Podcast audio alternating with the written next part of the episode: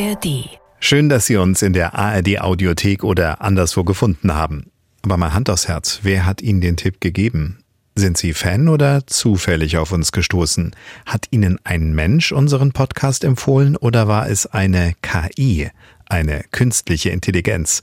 Oder vielleicht Ihr kleiner Bruder, der Algorithmus, unter dem Motto, wenn Ihnen der XYZ-Podcast gefallen hat, sollten Sie dienstags direkt hören. Wie auch immer der Weg war, schön, dass Sie dabei sind. Dienstags direkt. Ein Podcast von MDR Sachsen.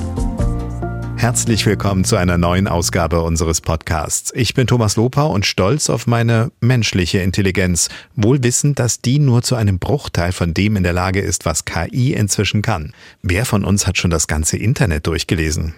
Zum Glück nicht. Allein die Vorgängerversion des aktuellen ChatGBT-Programms hat man mit rund 175 Milliarden Parametern gefüttert. Da steckt mehr an Texten drin, als ein Mensch im Lauf seines Lebens überhaupt lesen kann. Macht das allein so ein Computerprogramm wirklich intelligent? Dass man die Ergebnisse mit Vorsicht genießen sollte, ist bekannt. Die KI halluziniert. Das bedeutet, sie erfindet gern mal was dazu, wenn's passt. Kommt Ihnen das auch von Familienfeiern bekannt vor? Räuberpistolen nannte das meine Oma, wenn da jemand unglaubliche Urlaubsabenteuer vom Stapel ließ. Wo stehen wir aktuell bei der KI-Entwicklung? Wird künstliche Intelligenz ein unschätzbares Werkzeug, das uns hilft, Probleme zu lösen und alles besser zu machen? Oder haben wir gerade die Büchse der Pandora geöffnet? Darüber spreche ich auch später im Podcast wieder mit interessanten Menschen, zum Beispiel mit dem Schriftsteller Andreas Eschbach, der sich mit Science Fiction bestens auskennt und dennoch nicht jubelt, dem deutschen Empathie-Experten Professor Joachim Bauer, der in seinem neuesten Buch vor Realitätsverlust warnt, der Fernsehjournalistin Greta Buschhaus, die fürs ZDF im Silicon Valley in den USA den Hintermännern des KI-Goldrauschs auf der Spur war und mit der Physikerin Jasmin Mayan, die sich als KI-Erklärerin versteht. Die Interviews wie immer nach der circa anderthalbstündigen Talkrunde. Und die startet jetzt. In der Runde sind, ich fange mal mit den Damen an, Dr. Anne-Kathrin Schumann, Gründerin von T2K, Text to Knowledge. Was das ist, wird sie uns gleich verraten. Sie ist aus Dresden und ist in unserem Dresdner Studio. Schönen guten Abend. Guten Abend. Bettina Friedrich ist in der ersten Stunde dabei. Sie ist in der Programmdirektion des MDR, unter anderem als Expertin für künstliche Intelligenz, hat heute auch nochmal an so einer internen Tagung teilgenommen, kann uns ein bisschen erzählen, wo es eigentlich bei uns in diese Richtung hingeht. Und sie ist bei mir im Leipziger Studio von MDR Sachsen. Schönen guten Abend. Guten Abend. Wir werden nachher zu Katharina Wilhelm schalten, die ARD-Korrespondentin in den USA, Studioleiterin im Studio Los Angeles und damit ganz nah ran am Silicon Valley, das dann später. Und Professor Dr. Alexander Lasch ist jetzt schon bei uns. Er ist Professor für germanistische Linguistik und Sprachgeschichte an der TU Dresden. Schön, dass Sie dabei sind. Schönen guten Abend. Und Sie sitzen natürlich auch in Dresden, wie es sich einen Dresdner gehört. und äh, dann haben wir noch äh, zwei Gäste. Einen haben wir an den Computer nach Hause verbannt, Thomas Schmidt, den geschäftsführenden Vorstand der Hollywood Media and Education in Berlin. Äh, das Ganze im Förderverein für Jugend- und Sozialarbeit e.V verankert. Hallo nach Berlin. Ich grüße aus Berlin.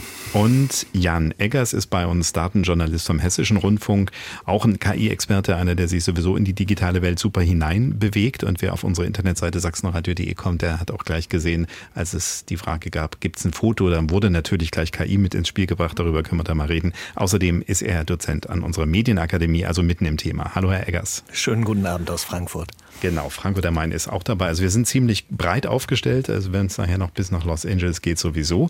Aber das ist ja das Schöne an der digitalen Welt auf der einen Seite. Und jetzt kommen wir mit der künstlichen Intelligenz sozusagen nochmal in die nächste Ebene dieser digitalen Welt.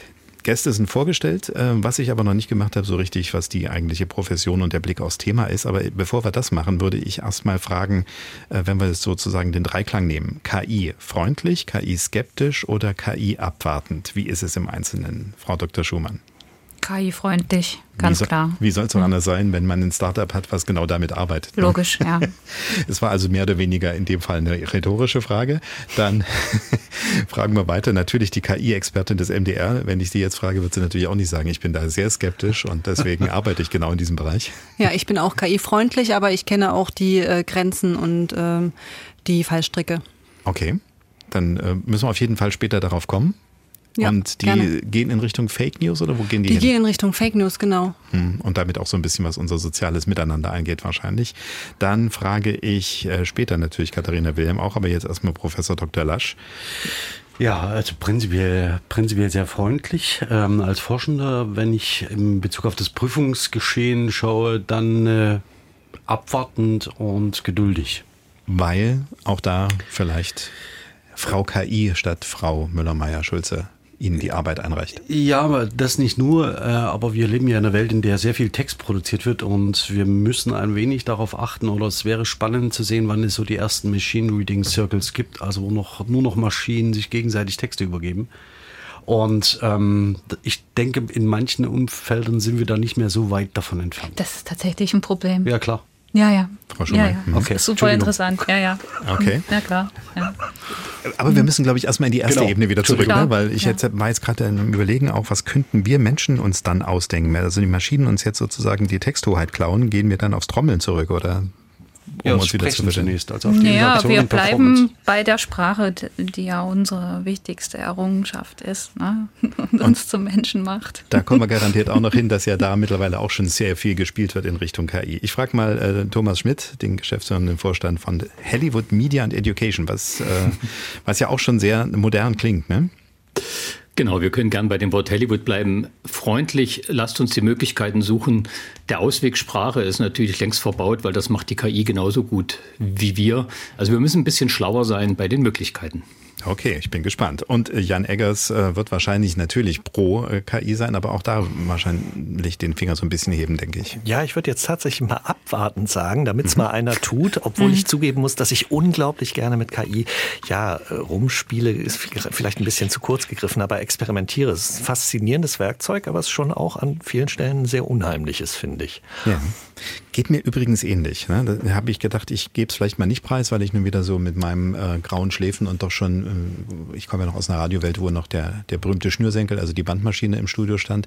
Ähm, und habe dann auch gesagt, ja, die sozialen Medien finde ich toll, nutze ich natürlich auch, klar, aber eben auch nicht so exzessiv, sondern eben immer so, welches Werkzeug für was. Ne? Das ist so ein bisschen das. Ich glaube, äh, KI, vielleicht nehmen wir da schon so ein Fazit voraus, KI als Werkzeug ist, glaube ich, für uns alle okay, oder?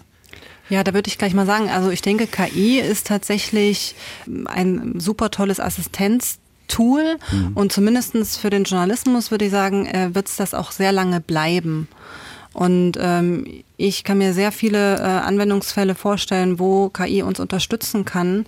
Und ähm, ja, in Zeiten von Arbeitsverdichtung begrüße ich das eigentlich. Sehr gut. Frau Friedrich äh, hat das übrigens ganz geschickt gemacht, weil wir ja alle jetzt auf einem auditiven Medium sind. Also wir hören uns nur.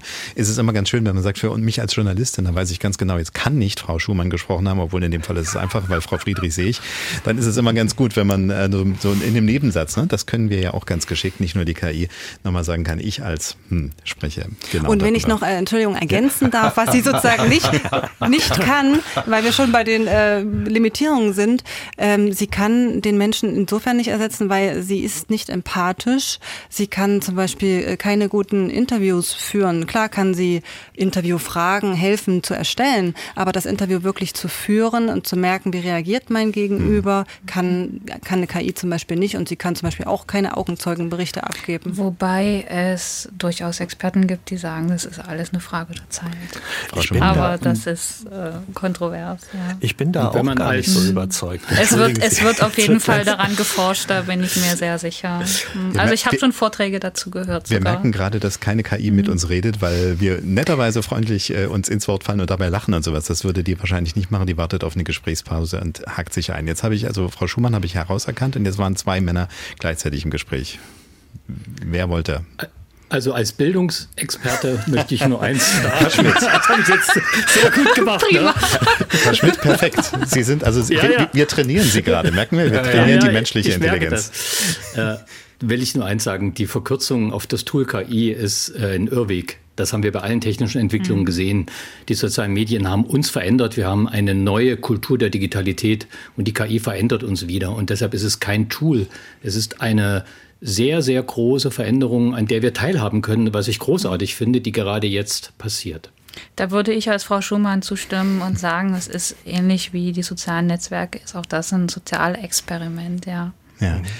Und Der zweite mhm. Journalist in der Runde sagt jetzt noch dazu, ich denke, das ist wirklich ein Werkzeug, wie wir noch nie eins gesehen haben. Das mag aber auch so ein bisschen die Eitelkeit äh, der Journalisten sein, die ja irgendwie denken, dass sie eine besondere Art von Arbeit machen und die jetzt auf einmal so ein bisschen, wie es vor 150 Jahren die Industriearbeiter erlebt haben, so ein bisschen ins Glied zurückgeschubst werden von der Maschine. Ich denke, wenn es gut läuft, dann ändert sich zu, zumindest unsere Rolle so wie, äh, wie die eines Schuhmachers, der jetzt erlebt, dass er sozusagen auf so eine Spezialistenrolle zurückgeworfen ist. Der Schuh mhm. kommt aus der Maschine und er ist dann dafür verantwortlich, äh, sozusagen noch die handwerklichen äh, Spezialanfertigungen zu machen und so ein bisschen zu kritisieren, was ist gutes Schuhwerk, was ist schlechtes.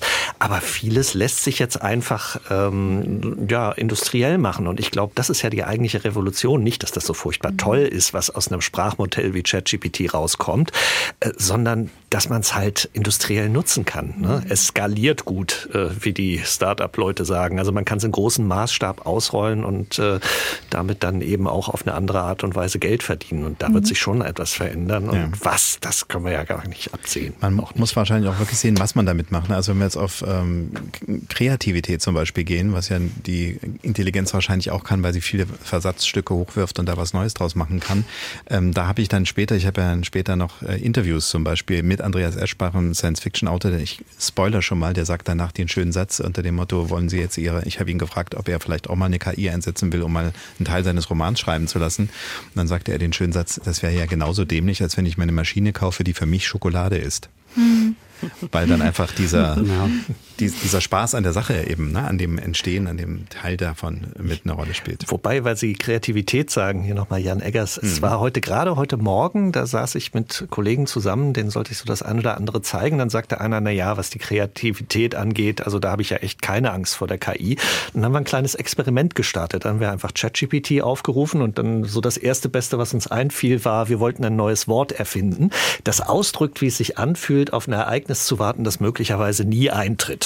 Ja, so, also mal warten kurz auf Godot drüber. würde uns einfallen. So, warten auf Godot und mhm. die Maschine hat dann das wunderschöne Wort Erwartungszweif ausgespuckt.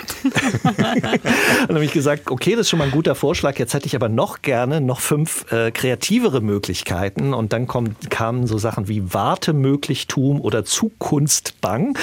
Äh, das mag man jetzt im mhm. Ein oder eventuell Wahn. Das war irgendwie alles ähm, so, dass man sagt, nicht alles ist gut, aber da ist man dann plötzlich in einer ganz anderen Rolle, nämlich in der, dass man aussucht, gewisser gewissermaßen kuratiert. Was ist denn so, dass es zu meiner Kreativität passt? Aber dass die Maschine nicht kreativ sein kann, das äh, Nein, ist, glaube ich, widerlegt. Da kann er also, gerne mal, ja, genau, ich wollte gerade sagen. Ich, die beiden Linguisten müssten genau, jetzt eigentlich rein. Ich, äh, als Linguist gerne mal rein, reinhaken. Also das, was man da natürlich sieht, ist, dass wir sprachlich bestimmte Kombinationsmöglichkeiten und Regelungsmöglichkeiten haben. Und das, was wir da jetzt sehen, ist in der Sprachtechnologie auch nicht so neu. Also das haben wir mit ersten Experimenten, läuft das seit 100 Jahren. Und das allergrößte Problem, ähm, was wir uns, glaube ich, im Moment, oder die Frage, die wir uns stellen sollten, welche Rolle wir Autorinnen und Autorinnen zugestehen. Also was für uns Urheberinnen und mhm. Urheber sind, was Urheberrechte sind, äh, ob KI man kann selbst über den Begriff der Intelligenz mal nachdenken, ob das denn überhaupt adäquat sei. Ja, ist Und übrigens ganz spannend. Ich ne, vermute an, äh, Herr Eggers, Sie sind gerade mit ChatGPT unterwegs? Nee, Oder? ich tippe nicht. Ich nee? tippe nicht. Ich bin es nicht. Dann, dann wird es Herr Schmidt sein, vermutlich oder? Schrecklich, dass man mir das nachsagt, dass ich das immer alles sofort mache. Oi, oi, oi, das ist nicht gut. also auf jeden Fall, man, man hört es, man hört es ein bisschen, wenn jemand äh, exzessiv auf der Tastatur haut in der Zeit. Auf jeden Fall äh, ist das ein, eine spannende Geschichte, wie sich so, so Sprache dadurch eben auch unter Umständen verändern kann. Und was Sie gerade sagten, äh, Professor Lasch, dass Sie sagen, äh, ja, man muss diese Urheberrechtsgeschichte anschauen. Ne? Naja, also vielleicht das, ganz kurz, also das mhm. ist, ich denke, und das klang ja auch mehrfach schon an. Also wir erleben, glaube ich, einen sehr starken medialen, kulturellen Wandel. Und Frau Schumann hat schon hier kräftig genickt. Die haben Sie nicht, haben Sie nicht gesehen jetzt? Ja, nicken im Radio ist immer, ah, ist immer schlecht. Ähm, und aber der Punkt ist an der Sache, wir könnten es uns äh, kulturell, glaube ich, ein wenig hilfreicher machen, wenn wir davon ausgehen, dass wir nachträglich noch kuratieren müssen. Post-Editing ist ein Thema. Ähm, so dass man nicht die äh, Post-Editing, also das heißt, dass man die, die Produkte, die eine KI übergibt, dass man die nachträglich korrigiert und überarbeitet. Ach so, von Post, von hinterher. Ja, so. und Hm. dass man dafür eine entsprechende Kompetenz benötigt und die natürlich auch erwerben muss. Das heißt, unsere Wissensbestände und unser Umgang mit Texten wird sich sicherlich, äh, massiv ändern. Und Sie sprechen immer von ChatGPT, Google Bard ist im Moment in Europa noch gar nicht verfügbar und ich würde mir wünschen, dass man das ab und zu mal daneben hält, Ja. weil es gilt als empathischer zum Beispiel als, als ChatGPT. Aber Ende des, des, am Ende des Jahres wird nichts mehr so sein wie das, was wir jetzt gerade hier besprechen. Also das muss uns Ja. auch klar sein. ne? Ich würde da gerne einhaken zu dem Thema Urheberrecht. Ja, oder wie, wie gehen wir mit diesen Dingen um? Also Urheberrecht ist ja, wenn wir über künstliche Intelligenz sprechen, gerade so ein Kampfbegriff, ne? weil äh, natürlich äh, die Quellen, äh, auf denen die Modelle trainiert sind, ähm, nicht alle urheberrechtsfrei sind, vorsichtig ausgedrückt. Da wird jetzt schon wieder nach Regulierung gerufen, was ein Riesenproblem ist, will ich nur kurz andeuten, weil eine zu restriktive Herangehensweise an das Thema wird natürlich dafür sorgen, dass kaum noch Modelle trainiert werden können. ja, also das ist das eine. Ähm, andererseits werden natürlich jetzt die Produkte von Autoren im großen Stil kommerzialisiert. Ne? Darum, also nicht von meinem Unternehmen, wir sind ja ein kleiner Fisch, sondern von den Giganten wie Microsoft. Ne? Wie mein kleines Unternehmen wäre von einer über ähm, strengen Regulierung, aber Mit viel, viel strenger, Ja. viel, viel schlimmer betroffen. Ja. Also wir könnten im Prinzip, ja, also wenn es ganz schlimm läuft, könnten wir vielleicht sogar, müssten wir vielleicht sogar einpacken. Mhm. Ähm, das ist das, der eine Aspekt. Das andere, was eigentlich gar nicht Urheberrecht ist, sondern ist, mm, was jetzt aber der Herr Lasch unter dem Schlagwort mitgenannt hat, war der Umgang mit dem Output. Ne? Es gibt ja, es ist ja nicht so, dass diese Technologie komplett neu ist. Ich habe tatsächlich vor einiger Zeit darüber nachgedacht, ob wir vielleicht aus einem Beruf, der schon lange mit solchem Maschinenoutput arbeitet, äh, was lernen können. ne? Oder aus der Entwicklung dieses Berufs, ist der Beruf des Übersetzers. Ja. Übersetzer arbeiten seit Jahrzehnten mit Maschinenunterstützung und seit, ich würde sagen, seit oh, mal fast zehn Jahren schon auch im großen Stil mit maschineller Übersetzung. Da, daher kommt der Begriff auch Post-Editing, also das äh, Schleifen, Polieren und Korrigieren von Maschinenoutput. Und das ist unter Umständen, ja, ich könnte mir durchaus vorstellen, dass das ein Szenario ist, was für den professionellen Journalismus auch wichtiger werden kann. Ne? Was natürlich den Beruf des Journalisten verändert. Es nimmt Arbeit ab. Man kann sich dann vielleicht mehr auf die Inhalte konzentrieren, weil man nicht mehr so viel Zeit braucht für das Schreiben. Aber vielleicht nimmt es manchen eben auch die Freude am Schreiben. Ja. Oder macht die Texte gleichförmiger. Ne? Das kann natürlich auch passieren. Sicher. Gut, ich selber bin nicht so wichtig. Mhm. Ich glaube, die Recherche ist eher so, dass, wo ich jetzt Lust drauf hätte. Ne? Ich habe jetzt von einem Mhm. Kollegen, ich habe ja in der Vorbereitung der Sendung auch noch ganz viel, was gegen Podcasts und dies und das und jenes gehört. Und da war eben eine, äh, ein Aspekt auch der, gibt es jetzt mittlerweile auch schon KI-basierte Möglichkeiten, sich ein Video zum Beispiel durchscrollen zu lassen und dann eben eine Zusammenfassung im Text ausgeben zu Ja, lassen. selbstverständlich. Ne? Also was hat da Ja. in einem Vortrag zum Beispiel, in einem Dreiviertelstunden Vortrag jemand gesagt und dann kriege ich da ein Exzerpt draus. Sowas ist natürlich Bullet toll. Points. Mhm. Ja, das, das war tatsächlich, äh, wenn äh, so eine der ersten Sachen, die ich mit KI selber gebaut habe, weil ich war in der unangenehmen Lage, ich musste mir äh, den Videochannel eines Querdenkers angucken und der hatte so irgendwie 20 Stunden Video produziert und ich hatte ehrlich gesagt keine Lust, die alle durchzugucken. Also habe ich die 20 Stunden darin verbracht. Ja, man weiß nicht, wie man rauskommt nach den 20 das, Stunden, ne? das dann von einer KI verschriftlichen zu lassen und von einer anderen, tatsächlich übrigens nicht von ChatGPT, sondern es gibt auch ein deutsches Unternehmen, das bietet auch so ein Sprachmodell an, mit dem mir das dann auf Bullet Points zusammenfassen zu lassen. Und dann hatte ich zumindest mal einen groben Überblick. Ist das, äh, wobei das übrigens, dann wird es wirklich gleich ein Thema, dass man sich natürlich auch fragt, kann ich dieser Zusammenfassung trauen? Ist die einigermaßen authentisch oder ist das da drin, was ich dann da auch wirklich suche? Ne? Aber das ist dann so ein bisschen auf der Ebene, wenn ich den nicht vorhandenen Praktikanten dran gesetzt hätte und der hat das für mich gemacht, da hätte ich auch immer mal wieder prüfen müssen, stimmt denn das einigermaßen, um es aufzulösen. Es hat übrigens einigermaßen gut gestimmt, wo ich es überprüft habe. Ja. Und da konnte man gut mitarbeiten. Fun Fact wäre jetzt, wie viel Bullet Points sind aus 20 Stunden rausgekommen? Mehr als drei oder? Ja, wenn man es gerafft hätte, wären es wahrscheinlich deutlich weniger gewesen, weil so ein paar Themen kamen in der Tat immer wieder. Ja. Aber das war dann, da war die KI gnadenlos. Die hat einfach die Texte genommen und sozusagen jeden Absatz in einen Bullet Point verwandelt.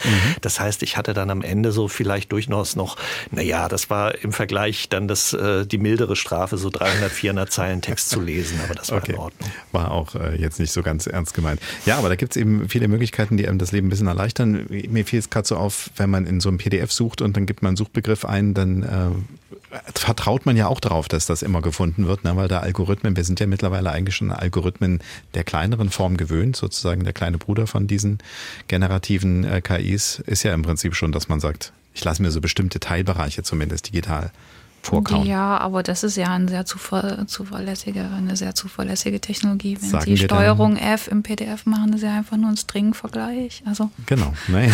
Ja, ja, jetzt kommt die, jetzt kommt die Fachfrau, genau. Aber na, vielleicht sind irgendwann mal die Dinge, Mhm. über die wir jetzt noch so ein bisschen hadern, ähm, dann auch besser. ja, auch Inter- das wird besser werden Interessant, vielleicht so Mhm. zwei Dinge, die ich auch durch dieses Querhören gemerkt habe. Also es gab die Kollegen vom Bayerischen Rundfunk, Herr Eggers, vielleicht kennen Sie die Geschichte auch, haben ja äh, zweimal im Prinzip einen Durchlauf gemacht, das bayerische Abitur durch äh, diesen Chat-Bot laufen zu lassen. Und in der Vorgängerversion war es eine 5, wenn ich es richtig erinnere, und in der neuen Version, in der 4.0-Version war es eine 2.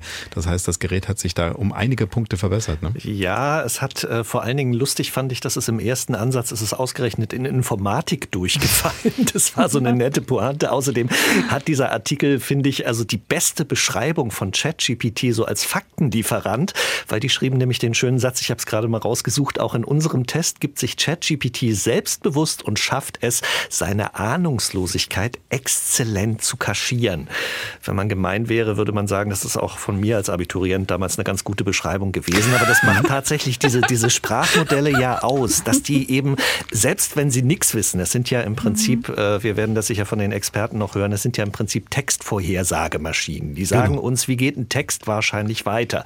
Und wenn es kein richtiges Weitergehen gibt, dann erfinden sie eins. Ne? Und wenn sie, wenn es trotzdem ein richtiges gibt, erfinden sie manchmal trotzdem eins. Aber es wird immer mit großem sozusagen Selbstbewusstsein vorgetragen, weil wie ein guter, selbstbewusster Satz aussieht, das äh, hat die Maschine gut gelernt, dass sie gut drauf trainiert. Aber das ist, das ist, um das noch ganz vorsichtig zu sagen, das ist ja im Wesentlichen die Anlage dieses Modells. Das heißt, versucht es, oder sagen wir mal so, diese auf ein Sprachmodell aufgesetzte Konversationstechnologie.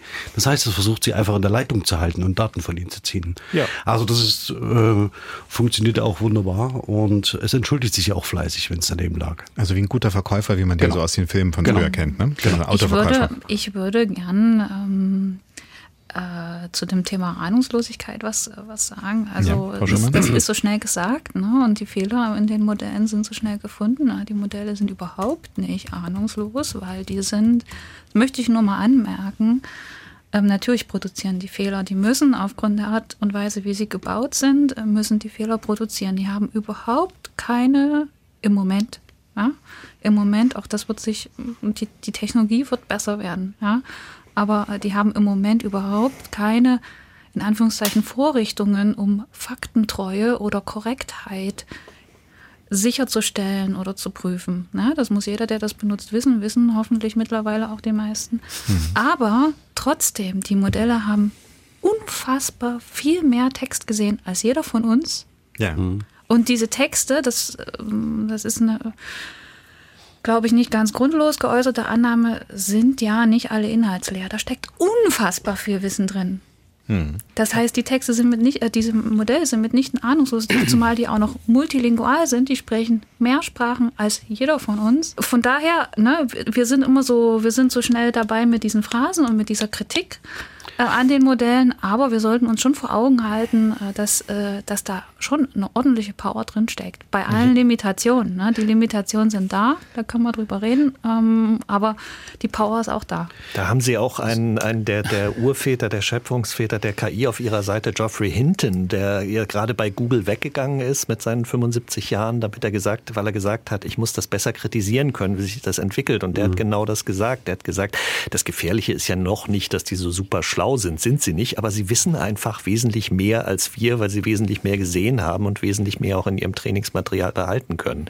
Nur eben, das hindert sich nicht daran, manchmal eben trotzdem Sachen zu erfinden. Nichtsdestotrotz ähm, ist es tatsächlich so, und auch das äh, schlägt sich ja jetzt in der Antwort von Frau Schumann nieder, ähm, dass man mit Anthropomorphisierungen, also das heißt mit Metaphern wie die KI lernt, sie versteht, sie und so weiter und so fort natürlich ein wenig ähm, äh, vorsichtig sein muss, mhm. ähm, weil das ein falsches Bild von dem erzeugt, was eigentlich da ist. Und das heißt, ähm, die Lücken, auf die Frau Schumann jetzt gerade hingewiesen hat, die müssen passieren, weil ich natürlich in gewisser Weise bestimmte sprachliche Erzeugnisse prognostizieren kann in ihrem Fortgang. Aber ich kann mit so einer Prognose auch mal falsch liegen. Gerade wenn ich bei, wie bei ChatGPT jetzt nur ein abgeschlossenes Korpus hat, das nicht weiter wächst mhm. und bis 2019 begrenzt war, also vom, vom, vom Dateninput her.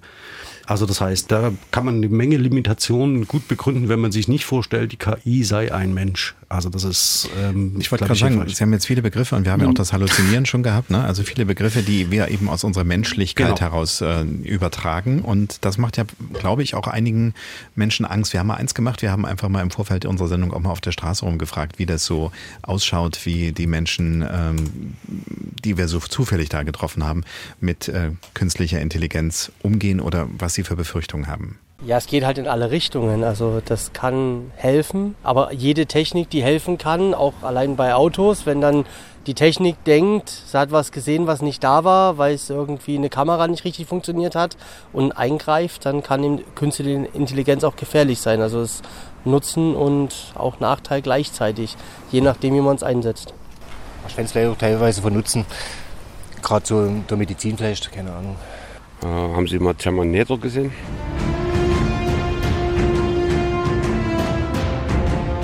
Sowas könnte vielleicht passieren. Ja, sehe ich ähnlich. Also es ist manchmal praktisch, aber manchmal zu viel. Gerade mit Handys und Autos und elektronischen Geräten. Das ist eine Bedrohung. Ich lehne das ab. Ja, weil ich bestimme mein Leben ganz selber. Und nicht durch irgendwelche Maschinen. Okay, wir haben es ein kleines bisschen aufgemotzt. Muss man dazu sagen, um eine Dramatik einzunehmen. Ähm, ja, na klar, also diejenigen, die sich da auskennen, haben es natürlich sofort erkannt. Äh, insgesamt, ich habe mir sagen lassen, ich habe irgendwann aufgehört beim dritten, glaube ich, also dass es jetzt schon sechs Teile davon gibt und das Skynet, genau, die KI, die dort ist, ein Eigenleben entwickelt. Es gibt ja viele andere Beispiele, wir kommen garantiert nachher nochmal drauf zurück. Aber wir wollen jetzt noch gar nicht so sehr äh, diese Kunstform nehmen, aber diese Befürchtung, dass das eben vielleicht auch ein bisschen damit zusammenhängt, dass wir so über was fast Menschliches reden, spielt das da ein bisschen mit rein? Was haben Sie für ein Gefühl? Dass wir durch diese Berlin ist ja nun, hm? Entschuldigung, Berlin ist ja nicht für Zurückhaltung bekannt. Ich habe jetzt lange zugehört. Ja. Und ich, und ich muss wirklich sehr schmunzeln, offen gesprochen. Ja, Herr Schmidt. Wieso, wieso stürzt ein Tool, weil Sie so beschrieben haben, ja, es kann eigentlich nichts. Es halluziniert. Mhm. Es ist in gewisser Weise relativ langweilig. Es ist ahnungslos. Wie kann das die Bildungswelt ab äh, Januar, Februar in so eine tiefe Krise stürzen, wenn es doch ehrlich gesagt nur so ein blödes Sprachmodell ist. Mein Gott, wieso reden wir überhaupt darüber? Und wieso hat Microsoft 10 Milliarden investiert mit einem Handschlag mehr oder weniger? Das ist meine Frage. So wie Sie das Tool beschreiben, ist das etwas Kleines, Nettes, Schönes, was die Welt ein bisschen besser macht. Mhm. Aus meiner Perspektive als Mensch, der sich mit Bildung beschäftigt, ist das vollkommen anders. Ja. Und die Situation, die wir gerade erleben, ist in gewisser Weise auch genüsslich weil endlich mal durch ChatGPT tatsächlich, aber auch durch andere KIs typische Prüfungsformate mhm. obsolet werden die schon lange obsolet sind, aber wir sie immer wieder pflegen und äh, hüten und voranbringen. Das Repetitieren von Inhalten, die wir ja. immer wieder bringen, das kann die Maschine viel besser. Und ich würde mich wirklich freuen, wenn wir ein bisschen auch in die Chancen reingehen und mhm. nicht nur, was es alles nicht kann. Nee, nee, nee. Das ist ja, das ist ja klar, was es alles nicht kann. Aber ich finde irgendwie so, warum ist so, so eine Situation, also die Bildungswelt sowohl an der Uni als auch an der Schule steht Kopf, weil sie fürchterliche Herausforderung sehen. Zugleich sehe ich ungefähr genauso viele Menschen, die wahnsinnig viel Lust haben zu experimentieren und sagen, das ist ein Stück, was wir brauchen, um auch diesen Aufbruch in der Bildung voranzubringen. Ja, ich habe mich ein bisschen wegtreiben lassen, muss ich gestehen, weil wir dann so schon in den Themen, ich habe die ganze Zeit mir auf der Zunge gehabt, Herr Schmidt, Sie zu fragen, äh, inwiefern Sie das als Chance für die Bildung sehen, weil wir eben jetzt diese äh, Kompetenzen zum Beispiel eben zu sagen, ich erkenne da etwas. Da reden wir natürlich jetzt ähm, miteinander als Fachleute im weitesten Sinne, die mit Worten jeden Tag umgehen, die das äh, beruflich auf der akademischen Seite oder eben auf der journalistischen Seite machen. Da sind wir natürlich irgendwie sowieso schon ein bisschen gestellt. Ne? Wir gucken uns was an und sagen, up, nee, da scheint mir Fake dabei zu sein.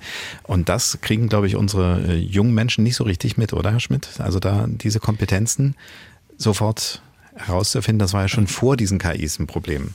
Das Thema der Kompetenzen ist ja auch sehr komplex, aber man kann es Mhm. zum Beispiel einfach machen. Eins ist klar, Kommunikationsfähigkeit wird in den nächsten Jahren und hat bereits begonnen, erweitert durch Kommunikation mit Maschinen. Das machen wir übrigens schon relativ lange. Das müssen wir aber viel besser machen. Und bei den Schülerinnen und Schülern, wenn wir mal zu denen gehen, ich habe immer so einfache Beispiele, die das vielleicht ein bisschen zeigen. Sie haben vollkommen recht, es gibt eine große Angst bei Lehrerinnen und Lehrern, dass die keine Lust mehr haben zu schreiben, weil die Maschine macht es eh besser.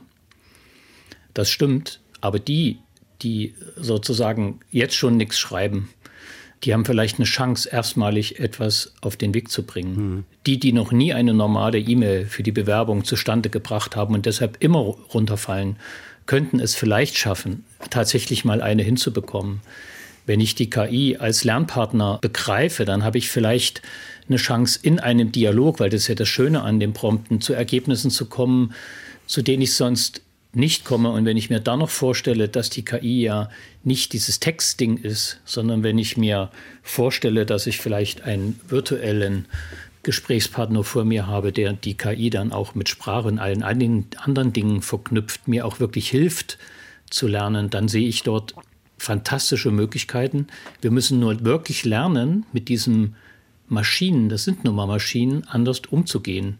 Und wenn die sich dann am Abend, die Maschinen meine ich, in, auf die Couch setzen und miteinander wunderbare Konversation betreiben, freue ich mich, weil sie werden vielleicht am nächsten Morgen ein bisschen schlauer sein. Also das können die gerne machen. Also ich sehe wirklich wahnsinnig viele Chancen, wenn Sie sehen, was passiert. Übrigens auch Ihr Hinweis, äh, die KI und Faktentreue. Wenn Sie sehen, was mit den Plugins gerade passiert ist bei ChatGPT, da kriegen Sie eine wahnsinnig hohe Faktentreue und die ist höher als wenn ich selber recherchiere zu einem Thema und vielleicht durch Zufälle nur in die Fänge von irgendwelchen Verrückten komme, die, die, wo ich irgendwie aus meiner Suche, die ich nicht gut kann in Google, gar nicht rauskomme. Das heißt, die Chance, dass ich als Mensch in Google einen guten Schnitt zu einem Thema finde, ist aus meiner Sicht geringer als das mit der KI. Und wenn sie mit dem Internet verbunden ist, und das ist sie, dann kann sie hohe Faktentreue herstellen. Da müsste ich aber äh, einen, eine kleine, etwas gemeine Anmerkung machen. Ich mhm. finde das gerade technisch, diese Verbindung aus sich Wissen sozusagen live dazu holen und aus dem, was das Modell trainiert hat, das klappt noch nicht besonders gut. Das ist irgendwie gerade erst so im Entstehen. Sie haben recht, da, da entsteht viel. Aber ich, ähm, also äh, man muss sagen, ja, prinzipbedingt ist es so, dass diese Sprachmodelle immer nur eine bestimmte Anzahl, Anzahl an Worten verarbeiten können. Also eine bestimmte Menge an Text. Die können also sich nicht durch 30 Internetquellen lesen und sagen, was ist die beste oder wo gibt es möglicherweise Quervergleiche, sondern sie müssen so ein bisschen sehr selektiv sein und das klappt mal besser. Das klappt aber auch mal schlechter. Also wer sich den Spaß machen möchte, kann mal versuchen, ob er bei ChatGPT ein Rezept für die Hommingberger Gepardenforelle findet. Das klappt wunderbar, wenn man nur ChatGPT fragt. Das ist nämlich ein erfundener Fisch. Der wurde mal für einen Wettbewerb erfunden. Und wenn man aber so ein Plugin aktiviert, was nebenher im Internet guckt, dann geht das häufiger schief, weil sich die Maschine dann Informationen holt und dann findet sie tatsächlich Seiten, auf denen also das Rezept dann zu finden ist, weil sie nämlich genau das, eine gute von einer schlechten Quelle, noch nicht so richtig gut unterscheiden kann. Das funktioniert, das wird auch immer besser, aber muss es vielleicht als kleines Warnzeichen auch, auch als, äh, für die Leute, die sich damit noch nicht so viel beschäftigt haben, das normale ChatGPT, die normalen Sprechmod Sprachmodelle haben keinen Zugang zum Internet und wenn sie sie haben, nur die Plugins in der Bezahlvariante. Das heißt nicht unbedingt, dass das immer klappt. Das muss man vielleicht dazu also, sagen. Das stimmt natürlich nicht. Äh, Entschuldigung, es tut mir wirklich leid, aber äh, Bing ist kostenfrei. Äh, und in Bing haben sie ChatGPT 4 integriert mit Zugang zum Internet. Das hat nichts mit der, mit der Bezahlvariante zu tun. Ja, ja, stimmt, stimmt. Da brauchen Sie ja, aber den, den Browser, den Bing-Browser, den den, Nein, Sie brauchen keinen Bing-Browser. Doch, doch, Sie müssen, Sie müssen den Microsoft-Browser benutzen, sonst können Sie es nicht nutzen. Sie können, es geht nur Na ja, mein Gott, das ist ein Browser, der auf, ja, ja. Der auf, der auf Chromium basiert. Also, äh, sorry, also das ist ja, wirklich so. Nur das, das ist eben, äh, schauen Sie sich den, den Test an. Die CT hat das ja vor ein paar äh, Wochen getestet und die haben eine Trefferquote von irgendwas zwischen 80 und 90 Prozent. Das ist okay. Aber mir als Profi reicht das nicht aus. Aber Entschuldigung, vielleicht noch mal ganz kurz zurück zu dem Satz von genau, Alexander Lasch mhm. zum Bildungsthema, weil das mhm. tatsächlich wichtig ist. Also, Herr Schmidt hat total wichtige Dinge angesprochen. Mhm. Teilhabe. Ähm, wir müssen immer ein bisschen dran denken, Teilhaben die Menschen, die eine EDV-Ausrüstung haben und Technik ohne Internetverbindung. Das sind nicht alle Menschen auf dieser Welt. Das ist total schade. Aber zu der Teilhabe, die er anspricht, in der Linguistik wissen wir im Spracherwerb, dass die meisten Schülerinnen mit einer Lese- und Schreibschwäche durch Diktat mit äh, Spracherkennung am ehesten zu leistungsstarken Schülern aufschließen können. Und das benutzen wir üblicherweise an Smartphones seit ich weiß nicht wie vielen Jahren, mhm. äh, wie selbstverständlich. Und das Ganze äh, funktioniert natürlich auch nicht deshalb, weil ich ein Android-Smartphone habe, das gute Ohren hat, sondern dahinter läuft natürlich ein komplexes Spracherkennungsmodell, das dann ebenfalls bestimmte Wahrscheinlichkeiten für das Gehörte, also nicht Gehörte, weil das wäre wieder vermenschlicht, auch für das Wahrgenommene prognostiziert. Und diese Technologien in den Schulen als Unterstützungswerkzeug einzusetzen, das wird tatsächlich möglicherweise die Tür aufstoßen in Richtung individualisierte Lernpfade, möglicherweise äh, Kompetenzraster in Grund- und weiterführenden Schulen. Und da bin ich sehr dafür. Die Probleme zum Beispiel, Herr Schmidt, die wir der, von der anderen Seite her haben, die sind prüfungsrechtlicher Natur. Ähm, und so ein Staatsexamen oder so eine Abiturprüfung, die Ordnungen müssen Sie erstmal verändern, ähm, bevor man da äh, grundsätzlich rankommt. Ich gebe Ihnen aber recht, wir müssen zum Diskursiven hin, zur Kommunikation, zum menschlichen Austausch, zur Performance.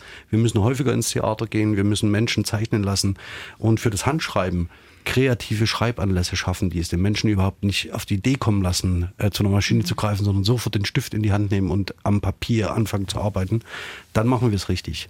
Ähm, und diese ja. Anlässe müssen wir suchen. Unser Problem sind standardisierte Prüfungsformate. Und die. Das ist sicher. Genau. Mhm. 1000, 1000 Studierende in einem Hörsaal und die müssen wir in 45 Minuten durchprüfen. Dann, da kommen wir in die Probleme und da rühren auch unsere Probleme her. Wie die Pandemie ist nicht ähm, faktisch ChatGPT das Problem, sondern ChatGPT zeigt uns eigentlich die, sagen wir mal so, wo wir geschlafen die, die, haben über Jahrzehnte. Wo wir geschlafen haben, ja. Mhm. Ich, ich es würde, macht es für die, ja. nur, nur ganz kurz einen kleinen Hinweis, es macht es natürlich für die Lernenden, also für die Studierenden noch irgendwie obsoleter, was sie dort tun, weil sie wirklich nur noch in gewisser Weise auskotzen, was sie irgendwo wie auch immer mal gesagt bekommen haben. Und das verändert sehr viel und das hat mit der Pandemie zu tun. Das hat aber auch tatsächlich mit diesen äh, formalen Prüfungen zu tun. Ich kann die nicht sofort ändern, aber was wir tun können in der, in der Lehre und auch in der Schule, wir können natürlich zusätzliche Formate aufbauen, die die anderen Dinge stärken und das ist das, genau. was wir auch tun.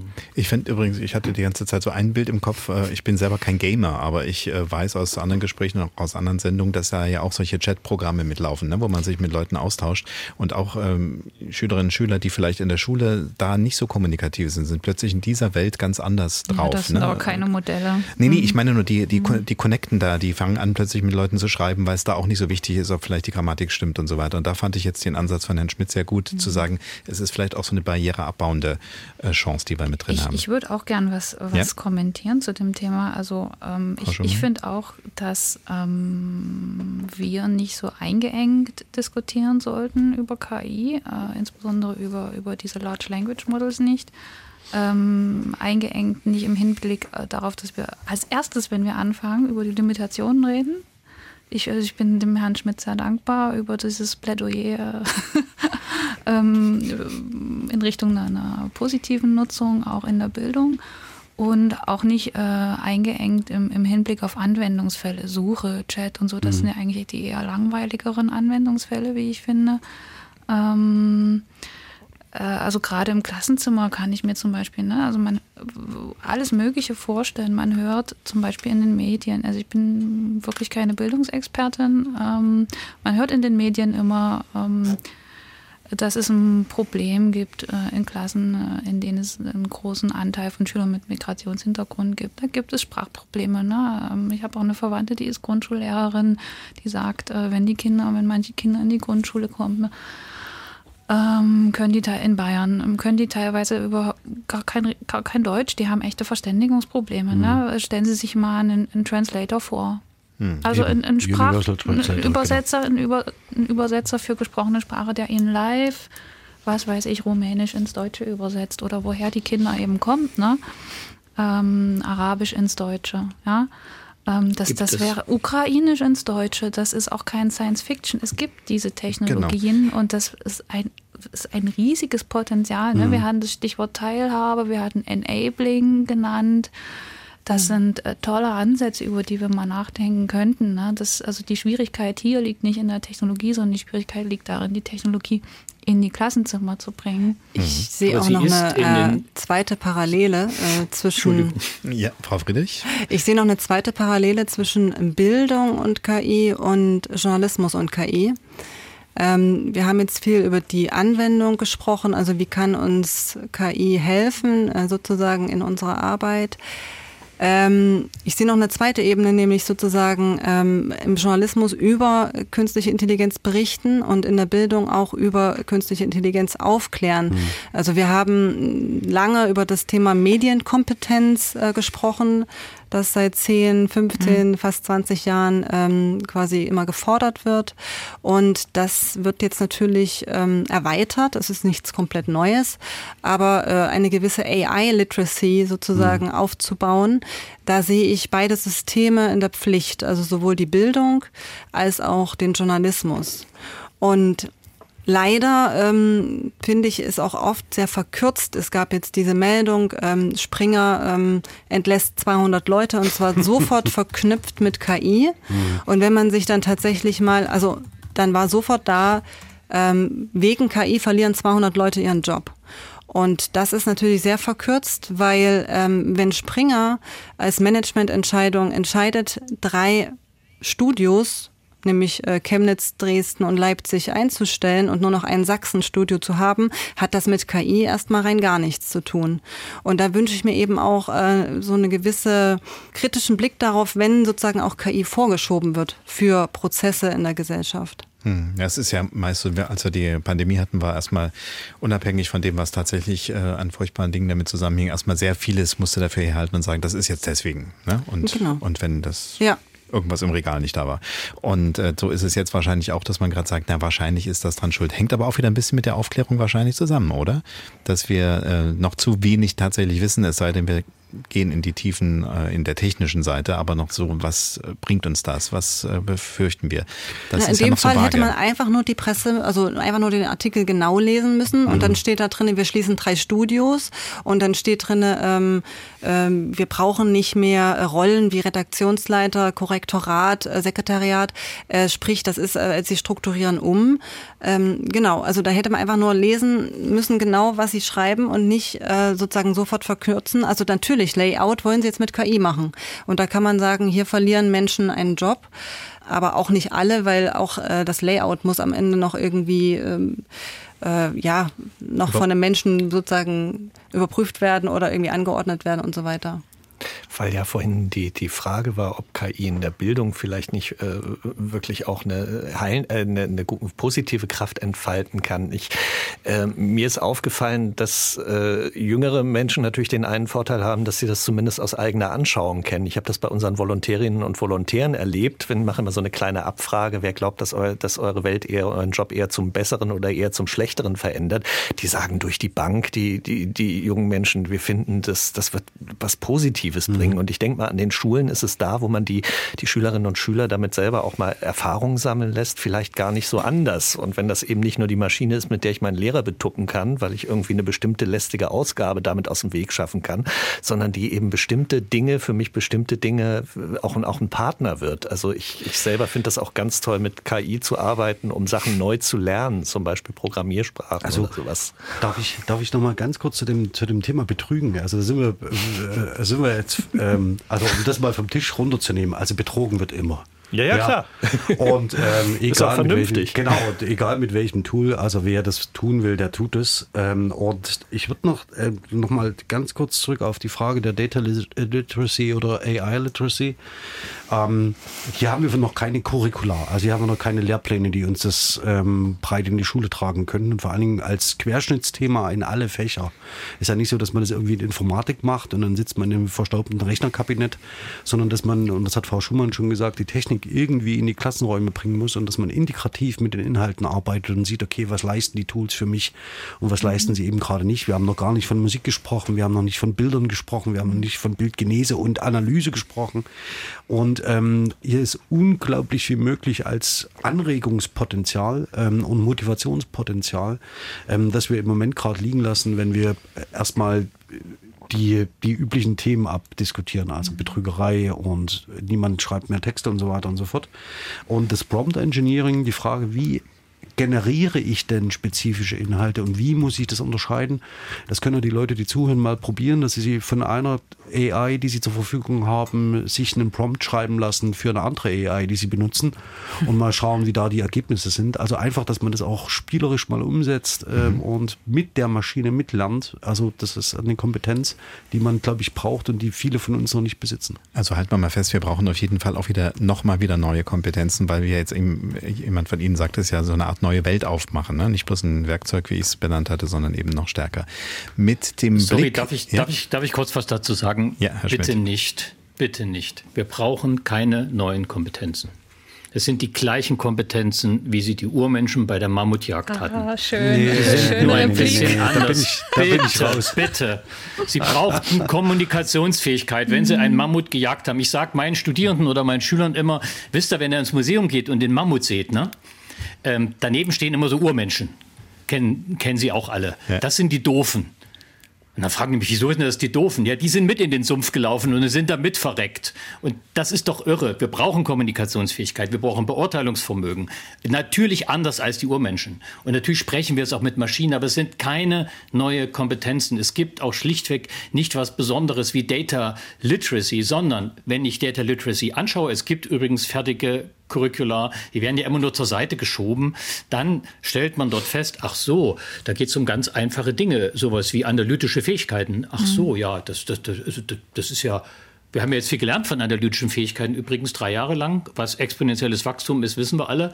Ich glaube auch das Einzige aus dem Bereich der Mathematik, was sich irgendwie ein, eingeprägt hat. Also bitte nicht noch neue Kompetenzen. Sorry, dass ich da so frech bin, aber Ja, ja, nee, ist ja nein. richtig. Ich, ich würde es um die eine Sache. Ich finde es äh, sehr, ich sehr ja, das- erfrischend. Ich würde auch ganz, äh, ich bin jetzt mal un, ungern derjenige, der dazwischen hakt, weil das eigentlich gar nicht meine Art ist. Ich bin immer so der, der, der Harmoniesüchtige. Aber da ich weiß, dass Frau Friedrich gleich weg ist, würde ich gerne nochmal den Ball zu ihr überspielen. Wir heben das auf jeden Fall auf. Und äh, Herr Schmidt, danke für dieses, für diesen Rüffel zurück. Sie haben recht, wir brauchen keine anderen Kompetenzen. Was ich aber immer so ein bisschen habe, ich habe das Gefühl, trotzdem geht alles sehr viel schneller. Und wenn jetzt jemand so sagt, hm, okay, analytisch, ja, verstehe ich. Ne? Also wir hatten ja früher mal so ein Comedian mit Hallo erstmal. Also wenn man auf dem Level unterwegs ist, ist man wahrscheinlich in diesen schnellen Zeiten weg. Früher hat man einen Brief geschrieben, da war auch äh, Kompetenz drin, Text zu verarbeiten. Heute hat man in der Zeit, bis der Brief angekommen ist, 380 äh, Mails gecheckt, wie es mal in einem Lied hieß und so weiter.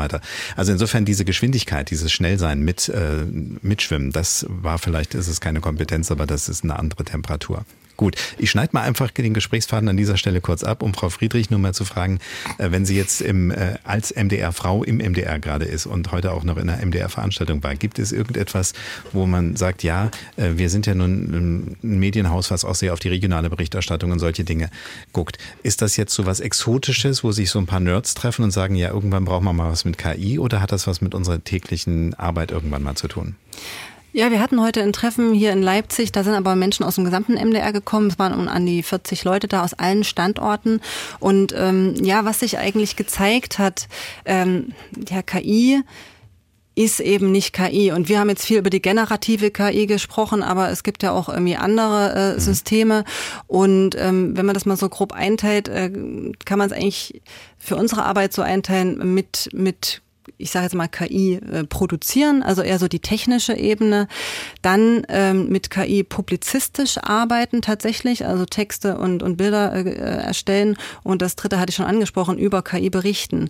Und ähm, wenn wir jetzt auf die auf das erste schauen, mit KI produzieren, da ähm, tatsächlich ähm, machen das Medienmenschen schon ähm, eigentlich sehr häufig und bisher hat es halt keiner so richtig als KI bezeichnet. Aber immer wenn ich irgendwie ein Interview mir nicht mehr abtippe, sondern transkribieren lasse, nutze ich KI. Äh, wenn ich irgendwie ähm, mit DeepL etwas übersetze, ist es auch KI. Und deswegen ist es eigentlich schon sehr verwoben in vielen Ebenen, wo wir tatsächlich eher noch, auch gerade als Journalisten, weil wir vielleicht, wie Jan Eggers sagte, da auch ein bisschen eitel sind, wo wir ein bisschen mh, zurückhaltend sind, ist tatsächlich mit der Textgenerierung. Ja, da ist auch so eine gesunde kritische Sicht, finde ich, wichtig. Wo wollen wir das einsetzen? Wie wollen wir das einsetzen? Wie machen wir es auch transparent? Und ähm, sehr viele Menschen haben ihre Projekte vorgestellt. Ich habe so hier die Liste mit. Ich kann ja mal drei vortragen. Also zum Beispiel, wie KI im Community Management eingesetzt wird. Da hilft eben KI, Kommentare rauszufiltern wie Bilderstellung funktioniert, wo es da auch hakt, wie es beim Programmieren helfen kann und dann eher so auf diese Automatisierung äh, eben, wo es beim zum Beispiel automatischen Bildschnitt eingesetzt werden kann oder auch dass es unsere Archive durchsucht und wir Dinge finden, die wir bisher nur sehr langwierig äh, suchen mussten. Das ist, glaube ich, auch so ein Punkt, wo ich sofort auch sage, ja klar, super. Je mehr man Daten sammelt, Big Data war sozusagen davor und jetzt braucht man natürlich auch noch eine gewisse technische und technologische Unterstützung, um uns da wieder helfen zu lassen. Dann sage ich an dieser Stelle schon mal Danke, dass auch Sie dabei waren, Bettina Friedrich. Ja, vielen Dank. Tschüss. MDR Sachsen, das Sachsenradio mit Thomas Lopau. Sie hören dienstags direkt unsere Gesprächsrunde am Dienstagabend und wir haben schon über die ganzen Möglichkeiten von künstlicher Intelligenz gesprochen, wo auch vielleicht äh, das noch hakt oder worauf man achten muss und welche Kompetenzen, die wir schon haben, vielleicht jetzt auch nochmal auf andere Dinge angewendet werden sollten. Das alles war schon Thema. Wir haben nur angerissen, welche kreativen Möglichkeiten auch dabei sind und vielleicht haben Sie es auch gelesen, neuer Beatles-Song soll demnächst kommen, obwohl ja zwei der vier Pilzköpfe längst tot sind. Es gab dieses Foto vom Papst in so einer stylischen Daunenjacke, wo man gesagt hätte, könnte passen, aber hat sie nie getragen. Also Fotos, Videos, Sounds erschaffen mit KI ist das inzwischen ganz einfach. Was kann künstliche Intelligenz darüber hinaus noch? Wo führt das Ganze hin? Und wir haben auch noch nicht darüber gesprochen, wie ist das mit der Beherrschbarkeit? KI, Segen oder Fluch, darüber reden wir dienstags direkt. MDR Sachsen, das Sachsenradio. Wir sind ja schon kräftig in der Diskussion und zwar mit Dr. Anne-Kathrin Schumann aus Dresden, Gründerin T2K Text to Knowledge. Äh, Nochmal in zwei Sätzen, was ist es eigentlich genau, was Sie tun? Ich habe Sie vergessen zu fragen am Anfang. Danke, dass Sie jetzt fragen. Also ähm, T2K, also oder die T2K GmbH ist ähm, tatsächlich ein noch recht junges Unternehmen aus Dresden. Also wir sind knapp zwei Jahre alt und wir machen ähm, Natural Language Processing, also natürliche Sprache irgendwie NLP, verarbeiten. Naja, also IT, Softwareentwicklung, mhm. Software, Produktentwicklung äh, rund um das Thema Sprach-KI. Ja. Okay, also Sie sind mitten im Thema drin. Und was krieg, kommt dann dabei raus? Gibt es irgendein Ding, wo man sagt, ach, sowas in der Art habe ich schon mal gesehen, gehört, benutzt? Ich habe schon alles Mögliche gesehen und gehört. Ähm, wir entwickeln, ähm, also wir, wir, wir sind auf zwei Schienen unterwegs. Ne? Wir entwickeln einerseits ähm, in Kundenprojekten für Kunden äh, unterschiedlichste Dinge. Jetzt äh, wollen natürlich große Unternehmen ne, in der zweiten Jahreshälfte, kurz vor Ende des Geschäftsjahres, auch nochmal so einen Testballon steigen lassen mit ChatGPT, äh, mhm. diese Anwendungsfälle, die wir schon Besprochen genannt haben. haben. Wir haben aber auch schon ähm, Dialogsysteme entwickelt mhm. für ältere Menschen, die, die der Einsamkeitsbekämpfung dienen sollen. Ne? Also wenn Oma niemanden hat, mit dem sie reden soll, dann soll sie doch bitte mit einem Chatsystem reden oder Anwendungen rund um das Thema Dokumentenautomatisierung, äh, Dinge in Dok aus Dokumenten äh, herauslesen und weiterverarbeiten automatisch. Okay. Äh, da sind wir aktiv und wir, wir arbeiten auch selbst am Thema leichte Sprache. Also das mhm. ist ein Thema, an dem wir sehr intensiv arbeiten. Wir bauen einen Übersetzer, ähm, der Standarddeutsch in leichte Sprache oder ja, leichte Sprache ist unser, unser Ziel, erstes Ziel, ne? Und äh, also ein Übersetzer für Standarddeutsch in leichte Sprache. Und im zweiten Schritt wollen wir eigentlich einen adaptiven Sprachvereinfacher für unterschiedliche Zielgruppen entwickeln, weil ein syrischer Arzt äh, ja einen anderen, der noch in der Phase des Deutschlernens ist, ja einen anderen Vereinfachungsbedarf mhm. hat als jetzt jemand, der wirklich zur Zielgruppe für die leichte Sprache ja. gehört. Na, also das ist eine Einschränkung in irgendeiner Art und Weise genau. mitbringt. Und dann, alles klar. Gut, dann haben wir das auf jeden Fall auch mal geklärt. Und ich merke also, Sie versuchen diese Dinge, diese ich nenne es jetzt mal neue heiße Scheiß, der irgendwo erforscht wird, dann in Dinge umzusetzen, die, die von Firmen benutzt werden können, um wiederum. Also wir Sachen versuchen das nicht nur, ne? Wir machen Sie tun das, das auch. Sehr gut. Ja, ja, richtig. Äh, normal wird es klappen und mal nicht an der Stelle ist es ja Meistens klappt es schon. Na, das ist doch schon mal gut. Und das ist ja nie schlecht, wenn ein Startup sagt, das, was wir tun, das funktioniert. Gut, äh, dann ist Professor Dr. Alexander Lasch von der TU Dresden äh, mit uns im Gespräch, Thomas Schmidt von der Hollywood Media and Education GmbH, ein sehr meinungsstarker starke Mensch aus Berlin, der uns zugeschaltet ist. Jan Eggers ist dabei aus Frankfurt am Main. Er ist Datenjournalist und äh, unterrichtet. Ist das eigentlich richtig, wenn Sie an der Medienakademie da sagen, unterrichten Sie dann KI? Nee, Quatsch. Wie Naja, ich habe, äh, ja, ich, ich, das hat viel mit KI erstmal zeigen und erleben lassen. Ne? Und Mhm. natürlich auch das, was Herr Schmidt äh, vorhin erwähnt hat, das Prompt Engineering. Also wie kann ich sozusagen der Maschine etwas vorgeben, dass sie das produziert, was ich dann am Ende brauchen kann?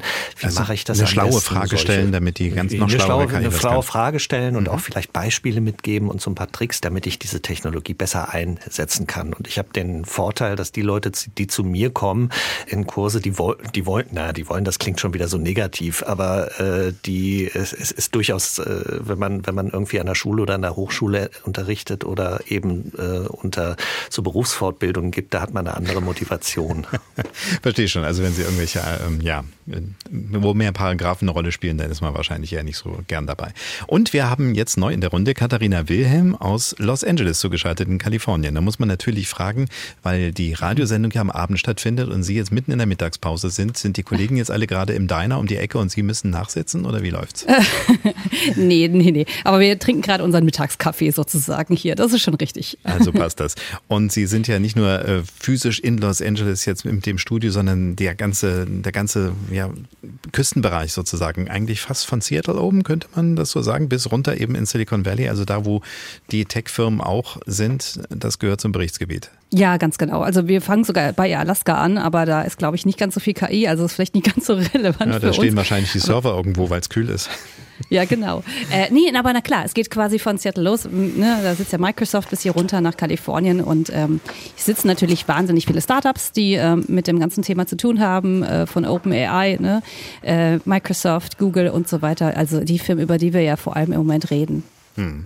Jetzt ist es ja so, früher war es, wenn man Journalisten gefragt hat, die noch dazu weiter weg ihr Berichtsgebiet haben, dann erfuhr man immer was Neues, was man noch nicht wusste. Das ist, seit es äh, diesen ganzen äh, Datenmöglichkeiten gibt, äh, ja auch schon ein bisschen obsolet. Das heißt, wenn irgendwas Neues passiert und Sie darüber berichten, wissen es ja eigentlich schon fast alle auch, weil Sie auf Ihr Handy eine Textnachricht gekriegt haben und so weiter und so fort. Gibt es noch irgendwas ganz Neues, was Sie uns heute mitbringen können, das andere noch nicht wissen? Ja, dafür äh, sorgt ja auch die KI teilweise mit den Algorithmen, die wir in den Social, äh, in, in den sozialen Medien finden, dass wir eben alle gut informiert sind. Und das ist ja eben auch das Tolle. Ich glaube, was, was wir so ein bisschen, unser Beitrag ist ja auch so ein bisschen eine Stimmung zu erfüllen. Wie sieht's denn eigentlich vor Ort aus? Ähm, was bewegt die Menschen hier? Und zum Beispiel, wenn ich jetzt hier vor die, mich vor die Haustür setze sozusagen, wir haben ja hier so zehn Hollywood-Studios große, die werden ja gerade bestreikt. Die Drehbuchautoren streiken noch und die streiken tatsächlich auch wegen KI. Die wollen zwar einerseits mehr Geld und andererseits wollen die aber auch Regeln zum Beispiel ähm, unbedingt formuliert haben, wie man mit künstlicher Intelligenz künftig umgehen wird. Können Mhm. die demnächst Drehbücher schreiben und wer bekommt denn dafür dann Geld? Die Credits. Das sind zum Beispiel äh, Sachen, die wir hier sehr stark mitbekommen, dass das eben schon Menschen bewegt und dass schon wirklich äh, Proteste teilweise gegen KI stattfinden. Ja, und ist das jetzt sehr greifbar, dass man irgendwie, Sie erwähnten auch schon so ein paar Namen äh, der Firmen, die dahinter stecken, dass man das irgendwo adressiert und sagt, ihr mit euren Ideen seid daran schuld, dass unser bisheriges Leben äh, plötzlich sich verändert? Oder ist das auch so etwas Vages, wo man sagt, diese künstliche Intelligenz, die hier irgendwo schwebt? Naja, es kommt halt wirklich darauf an, in welchen Bereich man genauer reinschaut. Also wir reden natürlich hier schon über die ganzen großen Firmen. OpenAI ist natürlich ein Start-up, aber die beliefern jetzt ja eben mit ihrer Technologie den großen Riesen Microsoft, äh, wo wir jetzt ja neuerdings mit Bing zum Beispiel eben auch einen Chatbot haben, der für uns Texte schreiben kann, dem wir anders Intelligenz suchen können. Es geht um Google, die sind ja noch in ihrer, sag mal, Versuchsanordnung mit BART, den können wir noch nicht benutzen, diesen neuen Chatbot auch von äh, Google. Aber klar sind es erstmal die großen Firmen, an die ähm, adressiert wird, die man auch vielleicht ein bisschen in die Verantwortung nehmen möchte. OpenAI tut das ja zum Teil auch, muss man vorsichtig sagen. Die versuchen ja auch schon Programme zu entwickeln, mit denen man dann wieder Texte erkennen kann, die mit zum Beispiel äh, ChatGPT oder GPT-4 oder so geschrieben wurden. Aber es gibt, das große Problem ist, glaube ich, und da adressiert man eher Washington, ist, dass es keine Regeln gibt bis jetzt für KI. Also die EU hat sich damit ja schon viel stärker auseinandergesetzt mit ihrem KI oder AI Act.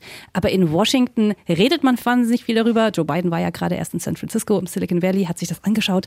Aber es gibt eigentlich noch keine echten Konsequenzen. Und da guckt man tatsächlich auch natürlich nicht nur nach Kalifornien, sondern eben nach Washington DC.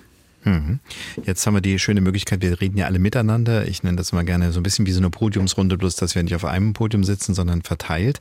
Gibt es äh, jetzt Dinge, die vielleicht auch mal quer gefragt werden möchten? Also gibt es irgendwas, wo Sie sagen, ah, ich würde mal meine Erfahrungen mit denen abgleichen, die man da im Hotspot sozusagen im Silicon Valley ähm, hat.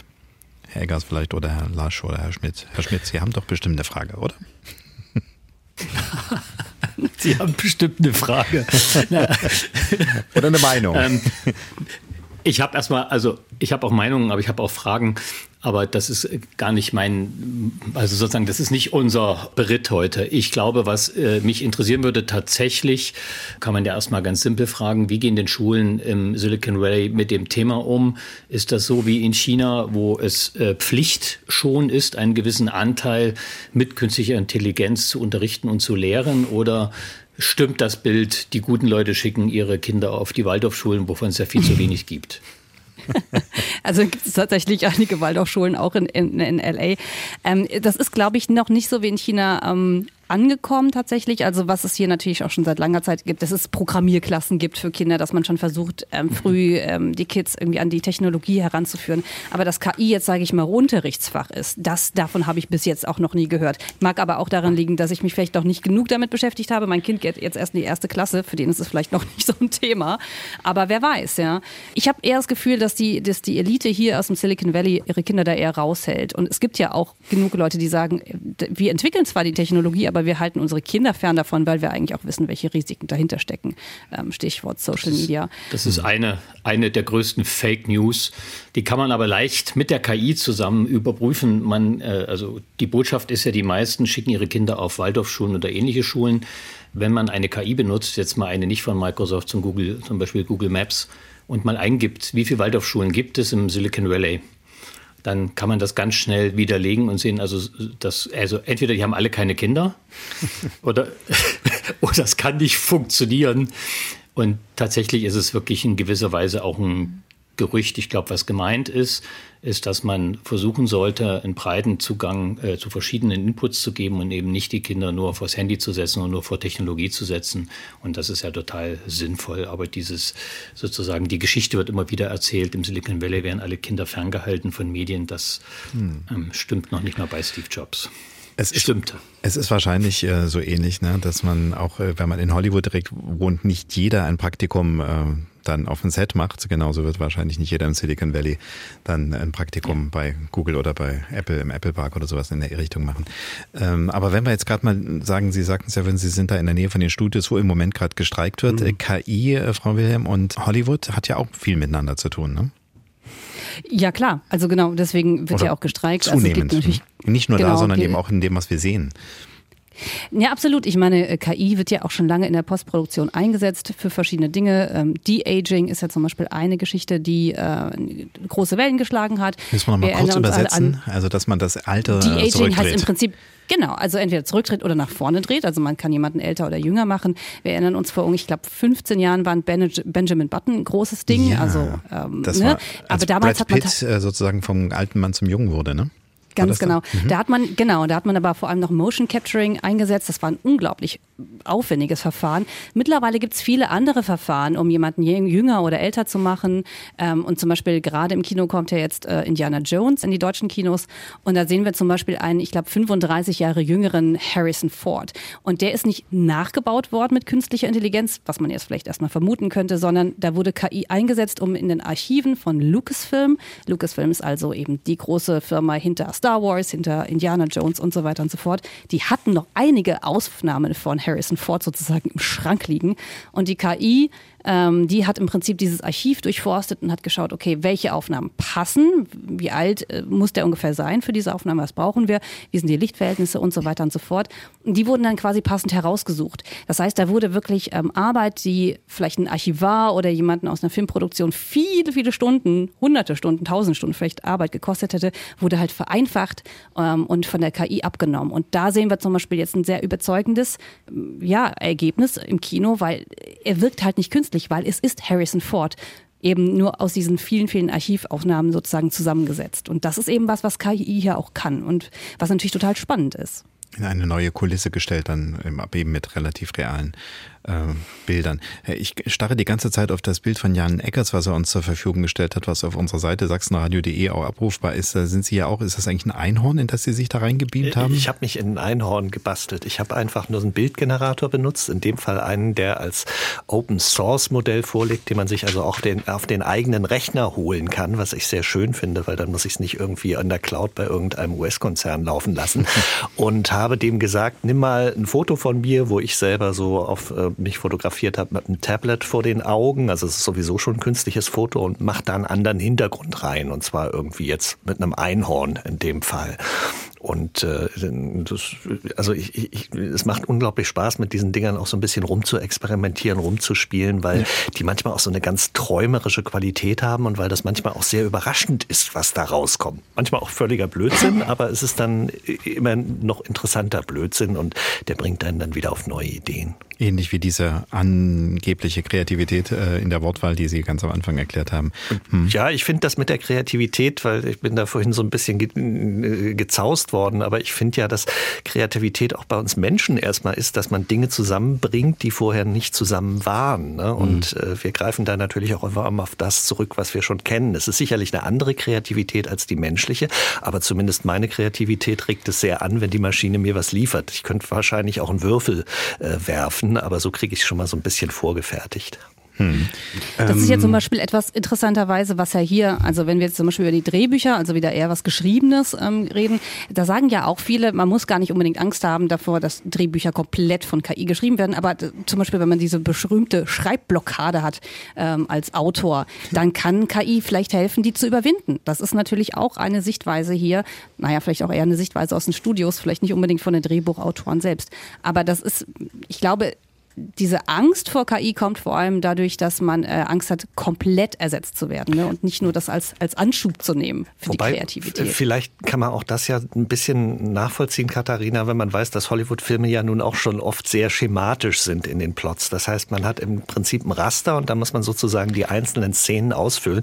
Und das kann ich natürlich tatsächlich gut mit, einer Schreib mit einem Schreibmodell oder mit einem Sprachmodell machen. Also vielleicht brauche ich dann nicht ganz so viele Leute in meinem Writing Room. Ne? Das könnte dann ja, schon genau. sein. Das ist mhm. Ganz genau. Auf der anderen Seite muss man auch ehrlicherweise sagen, dass die viele Blockbuster schon jetzt so schematisch sind, dass ich mir manchmal wünsche, dass die KI vielleicht noch einen besseren Input liefert. Weil ehrlicherweise, das, die letzten Filme, aus denen ich gekommen bin, da war ich schwer enttäuscht und da waren leider dann doch auch viele Menschen beteiligt. Also man kann es natürlich ähm, auch provokanterweise anders, anders mal formulieren. Ähm, aber ich finde es ganz spannend, was du auch erzählt hast, ähm, auch mit dieser Kreativität. Mir geht es gerade aber wenn wir es nochmal an einem konkreten Beispiel festmachen, andersrum, es gab jetzt eine Serie von Marvel, die ist rausgekommen, ähm, äh, Secret Invasion, da ist der Vorspann also mit KI erstellt worden. Und das hat im Nachhinein total für viel Kritik gesorgt. Ich habe mir diesen Vorspann auch angeschaut, ich habe die Serie auch besprochen, das sieht auch auf eine gewisse Weise sehr spooky aus. Da geht es um Spionage und Agenten. Auf der anderen Seite habe ich gedacht, das kommt mir bekannt vor, weil ich finde gerade diese KI-Bilder, die sehen manchmal alle so unwirklich aus, aber haben auf der anderen Seite so auch Gemeinsamkeiten, die ich noch gar nicht so gut benennen kann. Aber ich finde, viele Sachen sehen sehr ähnlich aus. Und dann habe ich wieder gedacht, das finde ich aber dann wieder uncool, wenn die KI sich dann auch wieder nur wiederholt. Also so kreativ finde ich es dann auch wieder nicht. Hm, aber da sind wir da wahrscheinlich auch wieder an der Schlaglichtbetrachtung. Ne? Also wir sind also da, wo die Technik jetzt ist und wenn wir uns so erste King Kong-Filme angucken und sehen dann auch genau, wo die Fäden sind, wo sich irgendwie eine Puppe bewegt und dann in die neuesten Sachen, da ist ja auch innerhalb von wenigen Jahrzehnten extrem viel passiert. Ich glaube, wir werden jetzt keine Jahrzehnte brauchen, um dann zu sagen, jetzt ist da noch mal mehr Möglichkeiten da. Aber wenn ich noch mal ganz kurz rein darf, also Alexander Lasche, ich habe ähm, Frau Wilhelm, ich habe. Sie sind ähm, jetzt gerade nicht der Hollywood-Experte, äh, aber, aber, Sie äh, sind bestimmt auch Nutzer, ne? Naja, ich, ich sehe schon das eine oder andere. Aber ähm, vielleicht ganz kurz, also Sie hatten, hatten angesprochen, dass die, dass die Drehbuchautorinnen im Moment streiken. Ähm, es gibt ein anderes Phänomen, was vielleicht auch für die Hörer interessant ist. Das sind, ist der komplette Bereich äh, Amazon Kindle selbst äh, Self-Publishing, also das heißt, dass man selbst Texte veröffentlichen kann mhm. auf äh, Amazon und die dann natürlich auch verkauft. Und hier ist tatsächlich von einer großen Schwemme an automatisch generierten Texten auszugehen mittlerweile, mit denen viele Menschen mittlerweile ganz gutes Geld verdienen. Das heißt, und ganz am Anfang, Frau Will, machten wir so ein ähm, Thema des Machine Reading Cycle. Also das heißt, dass wir vielleicht möglicherweise mit so einer massenhaften Textproduktion in Szenerien reinkommen, in denen Maschinen Maschinentexte lesen und äh, faktisch Und daraus versuchen, Neues zu lernen. Genau. Also das Mhm. heißt, ähm, dass wir, sag mal, aus Bequemlichkeit, ich sage jetzt mal, wir haben anderthalb tausend Drehbücher, ähm, sagt, äh, fasst uns doch mal bitte den Plot zusammen, beschreibt daraus ein neues Buch, das wiederum bei einem Regisseur einreicht, der sagt, ach, das lese ich nicht selbst, das lasse ich mir mal zusammenfassen. Und dass wir in so einen Zirkel reinkommen, wo man tatsächlich überlegen muss, an welchen Anteilen sind denn tatsächlich menschliche Kreativität und Schreibarbeit noch beteiligt Mhm. und wo sind Prozesse, die eigentlich vollkommen losgekoppelt sind, also die man äh, vielleicht früher von Hand mit Denkarbeit am Schreibtisch absolviert hätte, wo Menschen eigentlich dann auch keine Rolle mehr spielen. Also ist das möglicherweise auch ein Thema des Diskurses? Na, absolut. Also und da vielleicht kurz zwei Beispiele. Es gibt ähm, Verlage hier in den USA, so Science-Fiction-Verlage, die Geschichten von Lesern einkaufen. Da kann man kleines Geld mit verdienen, ähm, ist unter in so, vor allem in so einer Nerd-Szene Mhm. ähm, sehr beliebt. Es gab Verlage, die haben jetzt dicht gemacht. Die haben gesagt, wir haben so viel Text bekommen und wir konnten relativ schnell auch erkennen, dass Mhm. das äh, mit ChatGPT geschrieben war. Und die nehmen zum Beispiel keine Geschichten an. Das so als sehr konkretes Beispiel für so eine Schwemme. Ähm, das andere geht ja schon in eine rechtliche Komponente rein. Also was ist, wenn ich ein, einer äh, KI sage, schreib mir ein Drehbuch Mhm. nach dem Stil von so und so. So. Äh, bekommt dann der Autor, der, dessen Stil da kopiert wird, bekommt der dann äh, Tantiemen? Ja. Bekommt der da irgendwie noch Geld ab? Also was ist dann eigentlich mit, mit dem, was ich da kreativ entworfen habe? Mhm. Habe ich dann alle meine Rechte an die Studios schon abgetreten? Aber ist, das, ja. sind, das sind Verträge, die sind geschlossen worden, bevor eben KI so aufkam. Das sind sehr, sehr knifflige Geschichten. Und genau da, deswegen streikt man natürlich jetzt auch hier. Und das sind eben auch Sachen, die sind gar nicht so einfach zu lösen. Mhm. Wo, wo ist da das Urheberrecht, wenn ich nur versuche, an, anteilig sozusagen äh, Geschichten zu schreiben wie ein bestimmter äh, Drehbuchautor? Das ist nicht einfach und deswegen ringt man ja hier Ja. auch so und hat noch keine Lösung gefunden. Aber das Thema hatten wir vorhin auch, deswegen äh, Frau, äh, Frau Schumann hat so gerade so eingeatmet. Ja, ja. Ähm, Ja. Äh, also das heißt Urheberrechtsprobleme bei der Auswertung von Daten. Ja, also ich glaube, da tun wir uns keinen Gefallen. Aber das Urheberrecht bei der Generierung von Produkten, ich glaube, das ist ein Kopien, ziemlich heißes ja, Eisen. Die ja. Maschine benutzen, um, um was zu kopieren. Ja, das ist ein, ja, das stimmt. Ja. Aber äh, wenn ich, ich bin jetzt angesprochen worden vom Herrn Lasch. Entschuldigung. Nee, nee, alles gut. Ich, ich hatte Sie auch ganz kurz gehört und dachte gerne, so, na, mal ja, ich, ich, ja, ich bin ehrlich gesagt ein bisschen verwundert, aber ich habe eher gedacht, also meine Güte, wenn wir sowas mit einem deutschen Fernsehfilm machen würden, äh, das alles mal in ein, in ein Modell reinschmeißen und was generieren, was da für grauenhafte, grauenhafte Klischees rauskämen, das stelle ich mir ehrlich gesagt viel qualvoller vor als jetzt im amerikanischen Fall. Oh ja. Ähm, ja, ich muss da, ich, ich schaue nicht so viel, aber ich muss ganz ehrlich sagen, das, was ich da oder was mir im Gedächtnis geblieben ist, das waren so exzellente Sachen. Und nicht nur von der Produktion, so exzellente Serien oder, oder Spielfilme, sondern auch von den Dialogen vom Drehbuch. Also ähm, das äh, durch eine Maschine zu ersetzen, also ich persönlich halte das für eine Scheindiskussion. Äh, ich, wir hatten vorhin das, den Begriff Assistenzsystem schon. Es, es wäre dann Ich glaube wahrscheinlich. auch eher, dass äh, so, ein, so eine KI äh, hier eher unterstützen könnte, aber anstatt, also wer sich, wer durch eine KI, durch ein aktuelles KI-Modell als, Drehbuchautor ersetzt werden kann, der war schon im falschen Beruf, würde ich meinen. Also naja, es wäre jetzt Na, ich wirklich glaube, ein Experiment zu- wert. Hm? Ich, ich glaube, klar, wenn man es nochmal sehr konkret machen würde, also es gibt, ich habe ja hier mit vielen Autoren auch gesprochen, an den sogenannten Picket Lines, die stellen sich das konkret so vor, dass ein großes Studio, und wir reden jetzt echt eher über diese Blockbuster Marvel und so weiter und so fort, Mhm. jetzt nicht über den Independent-Film, der davon lebt, dass es besonders interessante Dialoge gibt, sondern wirklich so ein bisschen nach Schema F. Die haben wirklich Angst, dass, dass jemand hingeht und sagt, okay, mach mir das Outline für eine Geschichte, mach mir eine grobe Struktur Mhm. für eine Geschichte, dafür kannst du KI benutzen und natürlich kommt dann ein Autor rein und geht dann nochmal an die Feinarbeit rein. Ohne menschliches Zutun wird das nie passieren können. Mhm. Aber die große Angst ist eben, dass sie insgesamt weniger Arbeit haben, dass sie quasi nur noch für Feinarbeit bezahlt werden, dass sie vielleicht nur noch tageweise reingeholt werden, statt vielleicht für einige Wochen. Und das macht sich natürlich bei denen dann bemerkbar an der Bezahlung. Mhm. Und das ist eben die Angst. Und ich glaube, wie gesagt, die Angst, die Furcht bei der KI ist natürlich auch die große Unbekannte, weil KI ja auch so ein breites Feld ist. Und weil wir natürlich auch schon sehen, dass es Firmen gibt, die konkret ankündigen, äh, zum Beispiel einen Einstellungsstopp bei IBM gibt es jetzt, wo es heißt, ja, okay, wir ersetzen vielleicht einige Jobs künftig durch KI. Und Und das kommt natürlich in so eine Gemengelage rein. Mhm. Da ist ganz bestimmt auch viel grundlose Furcht dabei, das glaube ich schon auch. Aber diese Furcht existiert trotzdem, weil auch viele Leute nicht verstehen, was KI ist oder was da demnächst auf sie zukommt. Ja, ich weiß gar nicht, ob es vorhin Herr Schmidt Aber- auch war, äh, dieses, Ja, äh, diesen, die- diesen Vergleich zum, äh, zur Industrialisierung. War das damals, war das auch Genau, von Ihnen? das ist- ne? Dass das man ist- auch sagt, das ich kann es genau mir jetzt noch nicht Punkt. vorstellen. Hm? Aber das ist der Punkt, dass wir, wir messen falsch. Eigentlich ist das doch großartig, wenn Drehbuchautorinnen von dieser Kernerarbeit entlastet werden. Das ist doch fantastisch. Nur wie bezahlen wir? Wir bezahlen nach einem industriell geprägten alten Modell, nämlich nach Tagen, nach Tagessätzen oder nach Stunden, wie ich etwas investiere. Das ist aber alt. Wir könnten ja ein neues Modell entwickeln und dafür kämpfen die vielleicht sogar, um zu sagen, ja, äh, es ist doch wunderbar, dass wir weniger arbeiten müssen äh, und mehr Kreativität und mehr. Und natürlich wollen wir dafür auch eine angemessene Bezahlung. Das heißt, Leistung auf Zeit umzurechnen, ist industriell geprägt. Leistung auf ein ganz anderes Niveau zu bringen, ist eher äh, Digitalität. Und da werden wir hineinlaufen. Allerdings steigen die Anforderungen bei den Menschen und vor allen Dingen Mhm. die Anforderungen, was, was ergebnisorientiertes Handeln mit KI oder mit Künst, also sozusagen mit Technologie betrifft, die steigen dramatisch. Das heißt, wir erleben Disruption definitiv live im Moment. Und es ist keine Pandemie, sondern es ist was ganz Einfaches. Es ist künstliche Intelligenz. Es fallen viele Berufe weg und es entstehen ganz viele neue. Interessant ist, wenn ich das sagen darf, würden Sie Ihrem Sohn im Moment empfehlen, Programmierer zu werden, was bis vor kurzem der Beruf ist, wo man quasi jedes Jahr das Doppelte seines Lohns verlangen kann, wenn man gut ist? Ich würde das meinem Sohn nicht empfehlen. Und warum nicht? Weil ich glaube, dass es nur noch extrem wenig gute Programmierer braucht. Der Rest macht wirklich die Maschine, was ja ganz schön ist. Sie haben Aber noch nicht viel programmiert, oder?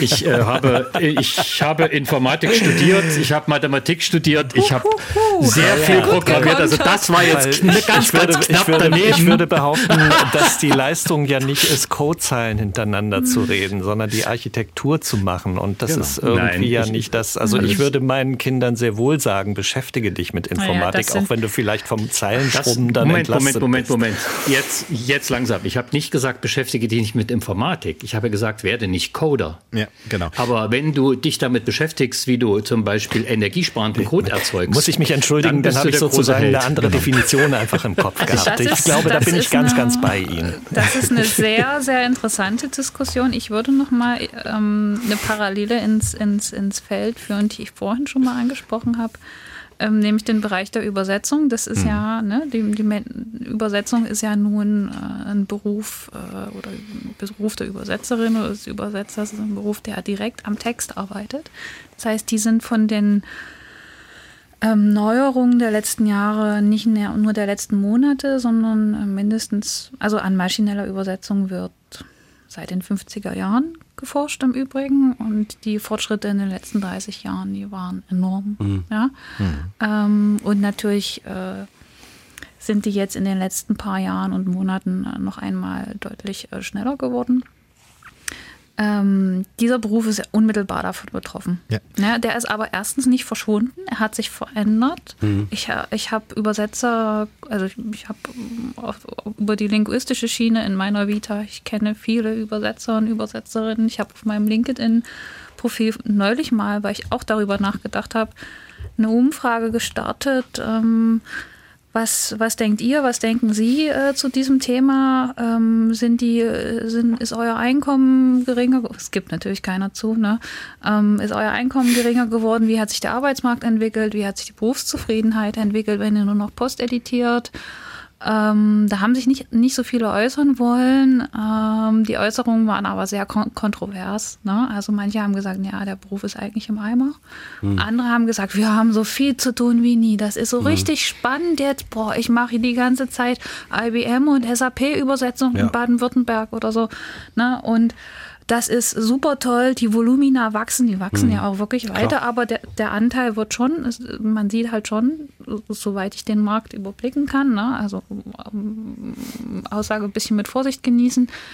es wird ein größerer Anteil von Maschinen übernommen und der Beruf verändert sich total. Also wir haben nicht mehr den Schriftgelehrten mit den Wörterbüchern, der Mhm. ach, wie Luther die Bibel übersetzt hat, sondern wir haben denjenigen, der halt äh, große Volumina durchdrücken muss. Äh, für einen anspruchsvollen Markt, der große Volumina will und der eben mit den KI-Komponenten umgehen muss. Und äh, ja, vielleicht wirklich einen großen Teil seiner Zeit nur noch mit, dem, mit der Korrektur von Fehlern der Maschine verbringen. das kann ich so, das kann Mhm. ich so bestätigen. Also aus der Translationswissenschaft ähm, und Kollegen aus Leipzig. Ja. Das ist tatsächlich, er verändert sich der Beruf ähm, und manchem mag das schmecken und manchem nicht.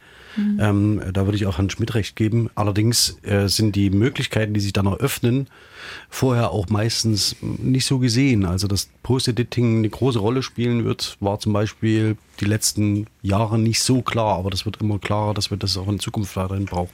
Auch um die Modelle zu verbessern im Übrigen. Da sind wir ja wieder an der Stelle, wo wir gesagt haben, wir sind an einem Ist-Stand, auch was KI generell äh, angeht und müssen dann eben gucken, inwiefern braucht die noch Unterstützung. Ich, kürze mal oder fasse mal zusammen, was Sie jetzt gesagt haben, indem ich äh, sage, ich glaube, Herr Schmidt gibt mir da recht, also Coder direkt, also derjenige, der die Programme einfach nur runtertippt, ist nicht mehr so der Traumberuf in der Zukunft und reinweg äh, nur übersetzen, beziehungsweise ich hatte mal irgendjemandem auch gesagt, Mensch, du musst Mandarin lernen, das wird ganz toll. Und dann sagt auch jemand dann zu mir, nee, nee, das macht dann das Übersetzungsprogramm, was dann in Echtzeit das in ein paar Jahren garantiert kann. Wir haben dann alle irgendwann mal so ein Ding im Ohr und wir hören das, was wir hören wollen und sprechen, äh, so wie uns der Schnabel gewachsen ist und der andere hört genau das, was er soll.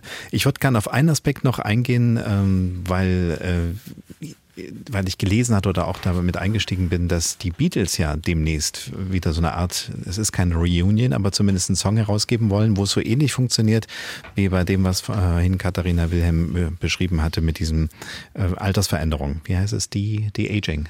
De-Aging. De-Aging, genau. Da gibt's ja auch Beispiele, ne? Also dann Urheberrecht hin oder Urheberrecht her. Es gab jetzt äh, so einen Song von Rappern, der viral ging, ne? Und der, wo die sich selbst gewundert haben, was sie da gesungen haben, weil die nie dabei waren. Und in diese Richtung gibt's ja auch Möglichkeiten, wo die KI mit eine Rolle spielt. Ja, absolut. Also Drake and the Weeknd waren das ja quasi. Und äh, das, das, diesen Song hat jemand gemacht und dann hochgeladen und dann haben sich alle gewundert und die Plattenfirmen sind jetzt hinterher, diesen Menschen dingfest zu machen, weil das natürlich nicht irgendwie abgestimmt war mit niemandem. Bei den Beatles ist es ja anders. Da will ja äh, will man ja unter anderem John Lennons Stimme quasi wieder auferstehen lassen durch KI.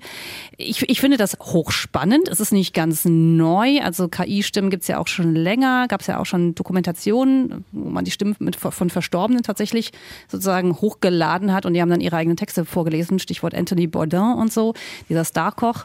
Aber da steht, da ist, glaube ich, immer eine ethische Diskussion dahinter. Also äh, hat man das mit den Angehörigen abgestimmt, vor allem Leute, die gestorben sind, kann man äh, Stimmen wieder auferstehen lassen? Ist das okay? Wo ist das, wo steht das rechtlich? Ich glaube, auch da gibt es viele Fragen, wenngleich es auch echt natürlich eine Faszination dafür gibt. Es ist natürlich irgendwie toll, sich vorzustellen, dass es von den Beatles vielleicht sogar nochmal ganz andere neue Songs geben könnte, weil man diese Stimmen wieder hervorzaubern kann. Ich glaube halt, das ist wirklich, das berührt jeden sehr anders. Also ich glaube, Leute gibt es, die das gut und faszinierend finden. Und ich glaube, es gibt Leute, die finden das extrem unethisch und äh, pietätlos. Ähm, und ich kann ehrlicherweise beide Seiten sehr gut nachvollziehen. Also man muss das halt mit den, äh, vor allem mit den äh, Familienangehörigen, glaube ich, gut abstimmen. Ist ein interessanter Aspekt. Ich weiß gar nicht mehr, wo ich es aufgeschnappt habe in der Vorbereitung. Ähm, Eine, wir reden ja über Fluch oder Segen oder auch beides ja ein bisschen parallel, ähm, dass es Möglichkeiten gibt, wenn jemand zum Beispiel so eine Aphasie entwickelt, dass die Sprache verloren geht und man das Mhm. noch rechtzeitig bemerkt und mit Hilfe solcher Mittel dann eben einen direkt darauf abgestimmten äh, Stimmsynthesizer erzeugt, der dann eben nicht so technisch irgendwie spricht, wenn man da etwas eingibt, sondern der eben mit der normalen menschlichen Stimme desjenigen und derjenigen, die dann in dem Fall noch da ist, aber eben nicht mehr mit dem Kehlkopf und dem Mund reden kann, sondern eben dann etwas eintippt und Gerät spricht weiter, was ja auch wieder solche Möglichkeiten der Teilhabe äh, angeht, ähnlich wie es Herr Schmidt vorhin äh, erzählt hat, über so Bildungsbarrieren überspringen. Ne? Da sind ja auch durchaus wieder Möglichkeiten, an die wir vorher noch gar nicht so gedacht haben.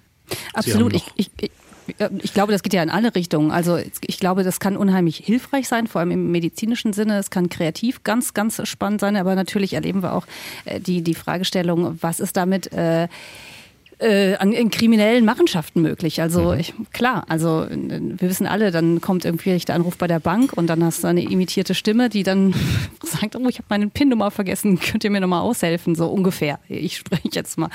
Alles das ist möglich. Wir müssen halt uns natürlich auch wappnen und wissen, dass dadurch eben noch sehr viel mehr, es mehr Möglichkeiten auch für Betrug geben wird in Zukunft. Ja, auf jeden Fall. Oder Überwachung. Ah, Oder also, Überwachung, ja. Oder Mhm. Überwachung. Da sind wir jetzt in, in China gedanklich schon ganz schnell, ne? Da, dass wir sagen, da wird ja auch so künstliche Naja, Intelligenz. man, man, man muss ja vielleicht nicht nach China gehen. Äh, merken Sie sich den Namen Oliver Niebuhr. Warum? Oliver Niebuhr analysiert Ihre Stimme und kann Ihnen danach sagen, was Sie tun müssen, damit Sie den nächsten Wahlkampf gewinnen. Okay. Das ist wahnsinnig spannend. Natürlich ist das äh, genau das Fluch oder Segen. Also es ist ein großartiger Wissenschaftler, äh, forscht im Moment an der Universität in äh, Dänemark. Da ist für und wieder ganz nah beieinander. Ist ein ganz netter Kollege, können Sie auf LinkedIn schnell finden.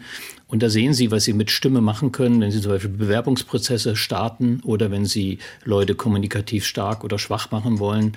Das ist wahnsinnig interessant und es ist interessant, wie wenig Stimme man braucht. Ein anderes Beispiel äh, vielleicht ist Furehead, kommen aus Schweden, um auch mal ein bisschen in Europa zu bleiben. Furehead ist eigentlich ja eine Fellkappe, äh, was aber daran liegt, dass das, was sie machen, nämlich einen Kopf herstellen, der eine Fell, also der ist nackt, der Kopf oben.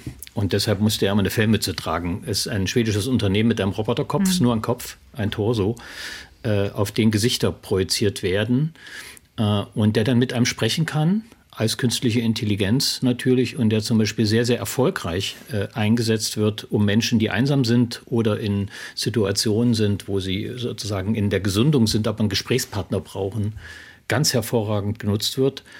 Aber das können Sie sich natürlich auch wieder in einer anderen Dimension vorstellen, wie Sie es in Japan haben. Das wissen Sie ja auch, dass junge Menschen dort wieder Kurse äh, machen, um Menschen berühren zu können, weil sie komplett verloren haben, weil alles, was sie kennen, ist digital, Sex ist digital, alles und sie trauen sich nicht mehr einen Menschen anzufassen, weil sie solche Roboter zu Hause haben, die ihnen ja alles erfüllen. Ähm, das heißt, dieses Für und Wider, das ist ein, ein Thema, was wir immer in der Technologieentwicklung haben und das ist auch spannend. Ich finde Furehead total spannend und ich hoffe, dass wir bald durch Sachsen fahren können. Also wir fahren durch Sachsen tatsächlich mit einem Container mit lauter Technologie drin und äh, besuchen Schulen. Und ich hoffe, wir haben Furehead dabei als Gesprächspartner, um zu sehen, wie stark so etwas sein kann und natürlich auch die Risiken zu diskutieren. Dann sagen Sie auf jeden Fall Bescheid, damit wir uns das äh, fürs Radio und fürs Fernsehen auch dann anschauen können, wenn es soweit ist. Dienstags direkt, ein Podcast von MDR Sachsen.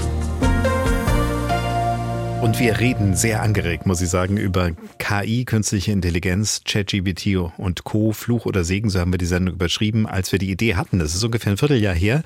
Da war ChatGPT noch gar nicht so in aller Munde, deswegen haben wir den Titel um dieses Kürzel erweitert. Da hieß es damals noch KI und Co. Wo könnte das mal hinführen? Und mittlerweile sind wir natürlich mitten in der Diskussion, weil viel mehr Leute Berührungspunkte damit haben. Und wir sind im Gespräch auf der einen Seite mit Dr. Schumann aus Dresden, die in einem Startup sich mit Texten und äh, digitalen Komponenten darin beschäftigt. Professor Lasch von der TU, der dort äh, germanistische Linguistik lehrt. Thomas Schmidt von Hollywood Media and Education, der gerne mal durch Sachsen fahren würde, um ein, mit einem sprechenden Kopf uns zu zeigen, wo das alles hinführen kann und auch sonst dafür ist, dass man diese Dinge benutzt, um damit äh, ein Stück weiterzukommen, auch äh, was zum Beispiel Bildung angeht. Jan Eggers ist bei uns Datenjournalist und Experte für solche Dinge vom Hessischen Rundfunk und Katharina Wilhelm aus Los Angeles. Und wir sind jetzt wieder noch einer mehr in der Runde, weil mein Kollege Alexander Schubert aus der Dienstagsdirektredaktion ist mit da. Er fasst gleich zusammen, was so an Telefon, Social Media und Mails, Anfragen und Anregungen kam. Aber auf der anderen Seite haben wir noch etwas. Wir haben ja im MDR schon seit einiger Zeit mit MDR fragt eine Möglichkeit, so eine nicht repräsentative, aber doch vom Querschnitt her ganz aussagekräftige eigene Umfrageplattform zu haben. Und da war zum Beispiel auch die Angst oder beziehungsweise die Befürchtung oder vielleicht auch die Hoffnungen auf dieses Thema künstliche Intelligenz ein Thema. Und Alex, kannst du uns mal kurz zusammenfassen, wie da so das Stimmungsbild war? Ja, das war Ende April, als diese Umfrage war. Es beteiligten sich 23.000 Menschen in Mitteldeutschland an dieser Umfrage des MDR Meinungsbarometers. MDR fragt, automatischer, schneller, flexibler. Wie wollen wir künftig arbeiten, war die Überschrift. Mehr als die Hälfte der Beteiligten kam aus Sachsen und zwei Drittel der Befragten geht davon aus, dass KI Arbeitsplätze kosten wird. Es herrscht überwiegend Skepsis. Die 23-jährige Marie aus dem Erzgebirgskreis treibt die Sorge um, Zitat, mit der Digitalisierung gehen aber auch traditionelle Dinge, vor allem im handwerklichen Bereich, wie Erfahrung und Wissen verloren. Ina aus Leipzig sagt, Zitat, in der Pflege, Pädagogik, bei der Feuerwehr oder anderen sozialen Berufen ist der Mensch nicht zu digitalisieren. Und auch Michael Binder aus Dresden äh, hat sich beteiligt und er hebt mahnend den Finger, denn er glaubt, dass 50 Prozent aller Bürojobs und 80 Prozent aller ungelernten Tätigkeiten von KI übernommen wird. In der öffentlichen Verwaltung werden aus seiner Sicht durch KI bis zu 90 Prozent aller Arbeitsplätze verzichtbar sein können. Ja, das war seine Aussage. Und er glaubt, dass Achtung, 99,98 Prozent der Bevölkerung keine Ahnung habe, was KI wirklich bedeutet und was man damit alles erreichen könne in ganz kurzer Zeit. So, und äh, am Telefon heute äh, während der Sendung hat sich, und ich glaube, das passt ganz gut für unsere Schlussrunde, Manfred Sonntag aus Oberlungwitz gemeldet und er hat folgende Frage. Kann es passieren, dass die künstliche Intelligenz, wenn die zu dem Schluss kommt, der Mensch ist der größte Schädiger für die Natur, den Menschen beseitigt? Also vielleicht in 20 Jahren oder irgendwie in 10 Jahren, wenn die künstliche Intelligenz ja viel weiterentwickelt ist. Okay, ja. Also wenn wir mal eine KI haben, die sozusagen wie in diesen Science-Fiction-Filmen alles bestimmt, dann sagt die vielleicht, dass der Mensch das Problem ist. Das ist die Zusammenfassung sozusagen. Haben wir einen Experten oder eine Expertin dafür? Frau Wilhelm, gibt es dafür schon einen Hollywood-Film? Ja, na klar, Terminator. Der beste, der, der beste Film, klar. Mhm. Und äh, da löschen, löschen uns die Maschinen ja aus. Bis auch ein paar Tapfere, die dann versuchen, uns äh, zu verteidigen. Äh, ja, also wir haben auch viel über diese, diese Briefe, die es ja auch selbst von OpenAI-Chef Sam Altman unterschrieben gibt, ähm, berichtet, äh, weil es ja in der Szene selbst auch diese Endzeit-Szenarien, sage ich mal, gibt, die da entworfen werden. Es ist ein bisschen absurd, weil, wie gesagt, da kommen Warnungen von den Firmen selbst. Ähm, man muss auch hinterfragen, was das soll. Also es ist auch ehrlicherweise eine gute PR Hm. für KI. Selbst schlechte P- äh, PR ist äh, PR. Ähm, ich störe mich auch an diesen Endzeit-Szenarien, vor allem von den Machern selbst, äh, diese mahnenden Worte und dann gleichzeitig aber sich sehr, sehr gegen Regularien zum Beispiel aus der EU ähm, zu wenden. Denn die EU ist da ja, wie gesagt, schon ein bisschen weiter. OpenAI hat erst mal gesagt, ach, wir ziehen uns dann zurück, wenn es zu streng wird. Jetzt sollen sie wieder mitmachen. Also ich will sagen, es ist kompliziert und ich finde diese Endzeit-Szenarien auch einfach schlecht und überhaupt nicht hilfreich in der ganzen Diskussion. Ich halte sie auch für überzogen und ähm, ja, und es hilft uns nicht im Konkreten, glaube ich, auch im Kleinteiligen über KI zu sprechen. Ja, aber Regularien auf jeden Fall sind wichtig. Ich habe äh, übrigens auch mit Greta Buschhaus dann ein Interview geführt, was wir später noch hören, die ja in ihrem Brit unterwegs war im Silicon Valley und zum Beispiel äh, Mr. Altman, also den, den Chef von OpenAI, versucht hat, äh, vor die Kamera und vors Mikrofon zu bekommen, was dann am Ende gar nicht geklappt hat, aber mit vielen seiner Wegbegleiter, wo eben diese Frage ist, was steckt da so dahinter, was will man da eigentlich? Es steckt ja auch eine Menge Geld im System. Ne? Also das darf man auch nicht vergessen. Da sind natürlich auch äh, immer mal, wie Sie eben schon sagten, solche PR-Geschichten natürlich sehr hilfreich, um da vielleicht auch wieder noch einen neuen Investor anzulocken und so weiter. Aber Kann ich Frau Schumann erst. Kann Frau ich, Schumann erst. Kann Genau. ich kommentieren? Also ähm, zu dem Anrufer. Ähm, also generell fand ich jetzt die Rückmeldungen aus der Hörerschaft. Also das ist natürlich total interessant zu hören, was die Leute denken. Aber ich glaube schon, wir hatten vorhin das Thema auch Verantwortung der Medien. Ähm, die Leute haben ein zu negatives Bild und Mhm. Grund ist auch Mhm. zu einem nicht unerheblichen Teil, würde ich sagen, die Medienberichterstattung. Zu so zu einem Endzeit-Szenario, also ich würde ich sagen wollen, das wäre mir sehr wichtig. Also ich, ich glaube nicht, dass man äh, so Kommentare und Wortmeldungen von sehr renommierten, verdienten Wissenschaftlern, hochdekorierten Leuten, dass man die so einfach vom Tisch wischen sollte. Ähm, da, es lohnt sich schon darüber nachzudenken, sicherlich auch darüber nachzudenken, warum die sowas veröffentlichen, aber man müsste es schon mal hinterfragen, ah, das Szenario, was der Hörer beschrieben hat, das halte ich für sehr, ähm, Ist eine Befürchtung. sehr realitätsfern aus mehreren Gründen. Also erstens unterstellt es ja, dass die Leute, die KI entwickeln, also im Endeffekt auch jemand wie ich, ja, ähm, komplett verantwortungslos sind, was nicht der Fall ist. Ähm, also äh, in der Community, die ich kenne, ähm, in der NLP-Community werden ethische Aspekte sehr rigoros diskutiert. Äh, die Konferenzen haben Ethikkomitees und so weiter und so fort. Ähm, das, das ist ja, das ist keine inhumane Forschung. Hm. Nicht vom Ansatz und auch nicht vom Inhalt, auch nicht von der Zielstellung. Ähm, Im Wesentlichen, also zumindest das, was sozusagen äh, ähm, öffentlich erkennbar und publiziert ist. Ne? Was im geschlossenen Labor gemacht wird, mag noch was anderes sein.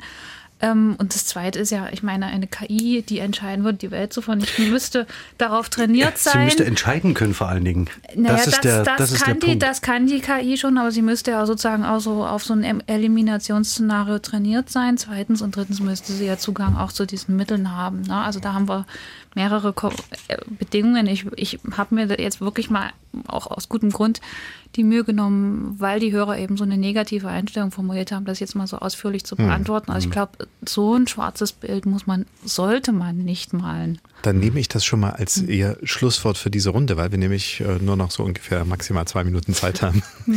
Und würde auch gleich mal in der Runde weiterfragen, Professor Lasch, was würden Sie ganz gerne noch so als letzten Satz aus Ihrem äh, Blick auf dieses Thema stehen lassen? Also ich würde ganz gern dazu einladen, dass wir, dass wir damit experimentieren, dass wir die Chancen sehen, ähm, gleichzeitig wenig auf Augenhöhe vielleicht nicht alles, ähm, jede Kulturtechnik vom Tisch wischen, die wir bisher uns angeeignet haben und das Ganze als wirklich Unterstützungsmittel und als äh, Hilfsmittel betrachten, um uns standardisierte Aufgaben abzunehmen, um Freiräume zu schaffen für, eine, für andere Themen und Tätigkeiten, die wir äh, uns vorstellen können, den lieben langen Tag. Ja, gewisser Schulterschluss dabei, Herr Schmidt aus Berlin von Hollywood.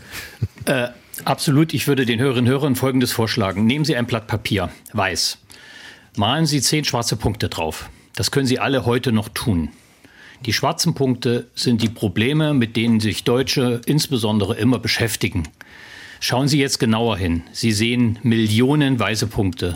Das sind unsere Möglichkeiten. Lassen Sie uns bitte mit den Möglichkeiten anfangen. Das macht das eben leichter. Ist nicht von mir, ist von Max Tinus, meinem Freund. Aber das macht es plastisch. Wir haben viele Möglichkeiten. Lasst uns auch die Risiken diskutieren, aber lasst uns mal auf die weißen Punkte schauen. Das ist so großartig. Wunderbar. Wer hat ihm gerade applaudiert? Jan Eggers vielleicht? Nee. Frau Schumann, okay. Herr Eggers? Ja, ich, äh, ich kann das nicht so ganz teilen. Ich bin also äh, auch völlig dabei, dass man es ausprobieren und erlebt haben muss, um mitzureden. Ich sehe das auch so ein bisschen, äh, ich habe ein bisschen Déjà-vu von der Anfangszeit von Social Media, wo das ganz ähnlich Mhm. war und wo ich auch am Anfang, ich selbst auch unglaublich euphorisch war, weil ich gesehen habe, die ganzen positiven Sachen. Aber wir wissen, dass die positiven auch immer negative Folgen mit sich bringen. Das ist bei jeder bahnbrechenden Technologie so. Und äh, was das genau ist, das wissen wir ja noch nicht ansatzweise, weil Prognosen sind ja bekanntlich dann besonders schwierig, wenn sie die Zukunft betreffen. Ne?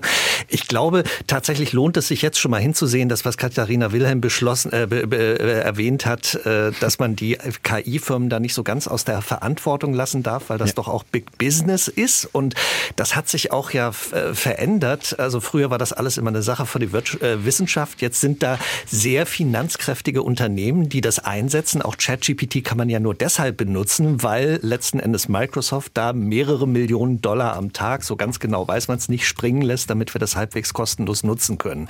Das ist möglicherweise irgendwann mit einem Preisschild verbunden. Und selbst die Sachen, wo wir das alle benutzen, man stelle sich doch einfach mal vor, wir würden jeden äh, Protestbrief an die deutschen Ordnungsämter, wenn ich einen Strafzettel geschrieben habe, einfach in Zukunft einer KI überlassen. Wäre vielleicht ganz gut, aber dann muss auf der anderen Seite sich dieses Ordnungsamt da auch irgendwie anpassen. Wie das alles wird, wie sich das verändert, das wird auf jeden Fall spannend, aber ähm, es wird nicht nur positiv.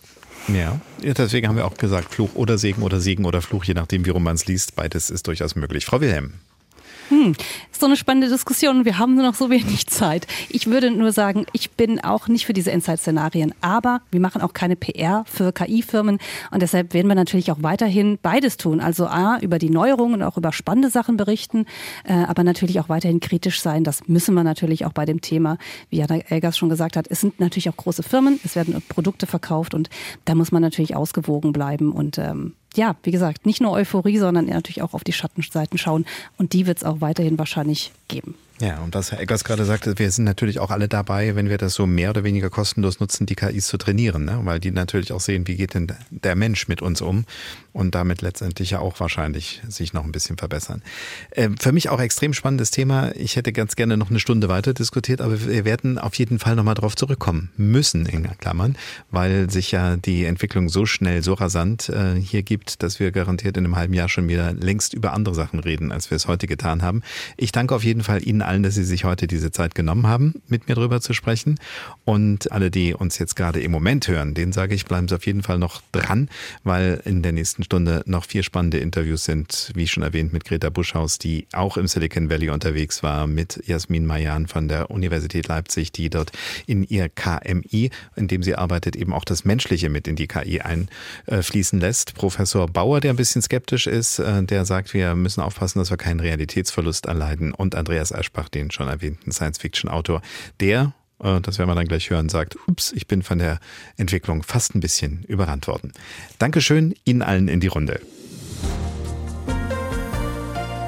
Das war sie, unsere Gesprächsrunde mit Dr. Anne-Kathrin Schumann, Gründerin von T2K, Text to Knowledge aus Dresden, Bettina Friedrich in der Programmdirektion des MDR unter anderem als Expertin für KI hier in Leipzig, Katharina Wilhelm, ARD-Korrespondentin aus den USA, die Studioleiterin in Los Angeles ist, Professor Dr. Alexander Lasch von der TU Dresden, Professor für germanistische Linguistik und Sprachgeschichte, Thomas Schmidt, den geschäftsführenden Vorstand der Hollywood Media und Education aus Berlin, Berlin und Jan Eggers, dem Datenjournalisten des Hessischen Rundfunks, der auch als Dozent an der Medienakademie arbeitet.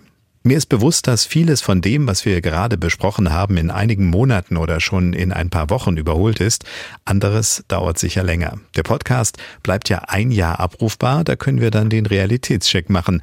Und sicher ist einiges, was gleich im Interview zur Sprache kommt, dann auch in einem anderen Licht zu sehen. Und auch Dinge, die jetzt noch im Dunkeln liegen, könnten dann ans Licht der Öffentlichkeit gerückt worden sein. Dafür sorgen investigative Journalistinnen und Journalisten wie Greta Buschhaus. Sie war für die Produktionsfirma K2H im Auftrag des ZDF im Silicon Valley in den USA. Dass die Vordenker unserer digitalen Welt dort zu Hause sind, ist bekannt und wir sprachen ja auch mit der ARD-Korrespondentin Katharina Wilhelm schon drüber. Was mich im Film von Greta Buschhaus und Nikolaus Wildschutz überrascht hat, ist die Zurückhaltung der Macher hinter Firmen wie OpenAI, von der ChatGPT stammt. Hat sie ungeachtet dessen etwas von der Aufbruchstimmung mitbekommen, habe ich Greta Buschhaus gefragt. Wir wollten einfach mal wissen, wer steckt dahinter und was haben die eigentlich vor. Das war gar nicht so leicht, weil die sich auch relativ verschlossen zeigen, zumindest die Firma, die dahinter steckt, OpenAI, und es ist gar nicht so easy, an die ranzukommen. Es gibt natürlich auch noch weitere Entwicklungen, die anstehen. Das ist vor allem eine AGI, eine allgemeine künstliche Intelligenz die dann irgendwann so viel können soll, wie der Mensch kann. Und das passiert nicht in den nächsten zwei Jahren, aber es kann tatsächlich in den nächsten zehn Jahren passieren. Da gehen die Meinungen auseinander und dann ist das schon etwas, was die ganze Gesellschaft komplett verändern wird. Die große Hoffnung vor allem ist, dass wir mehr Zeit bekommen als Gesellschaft. Das ist zumindest die Hoffnung derer, die da in Silicon Valley sitzen und daran entwickeln.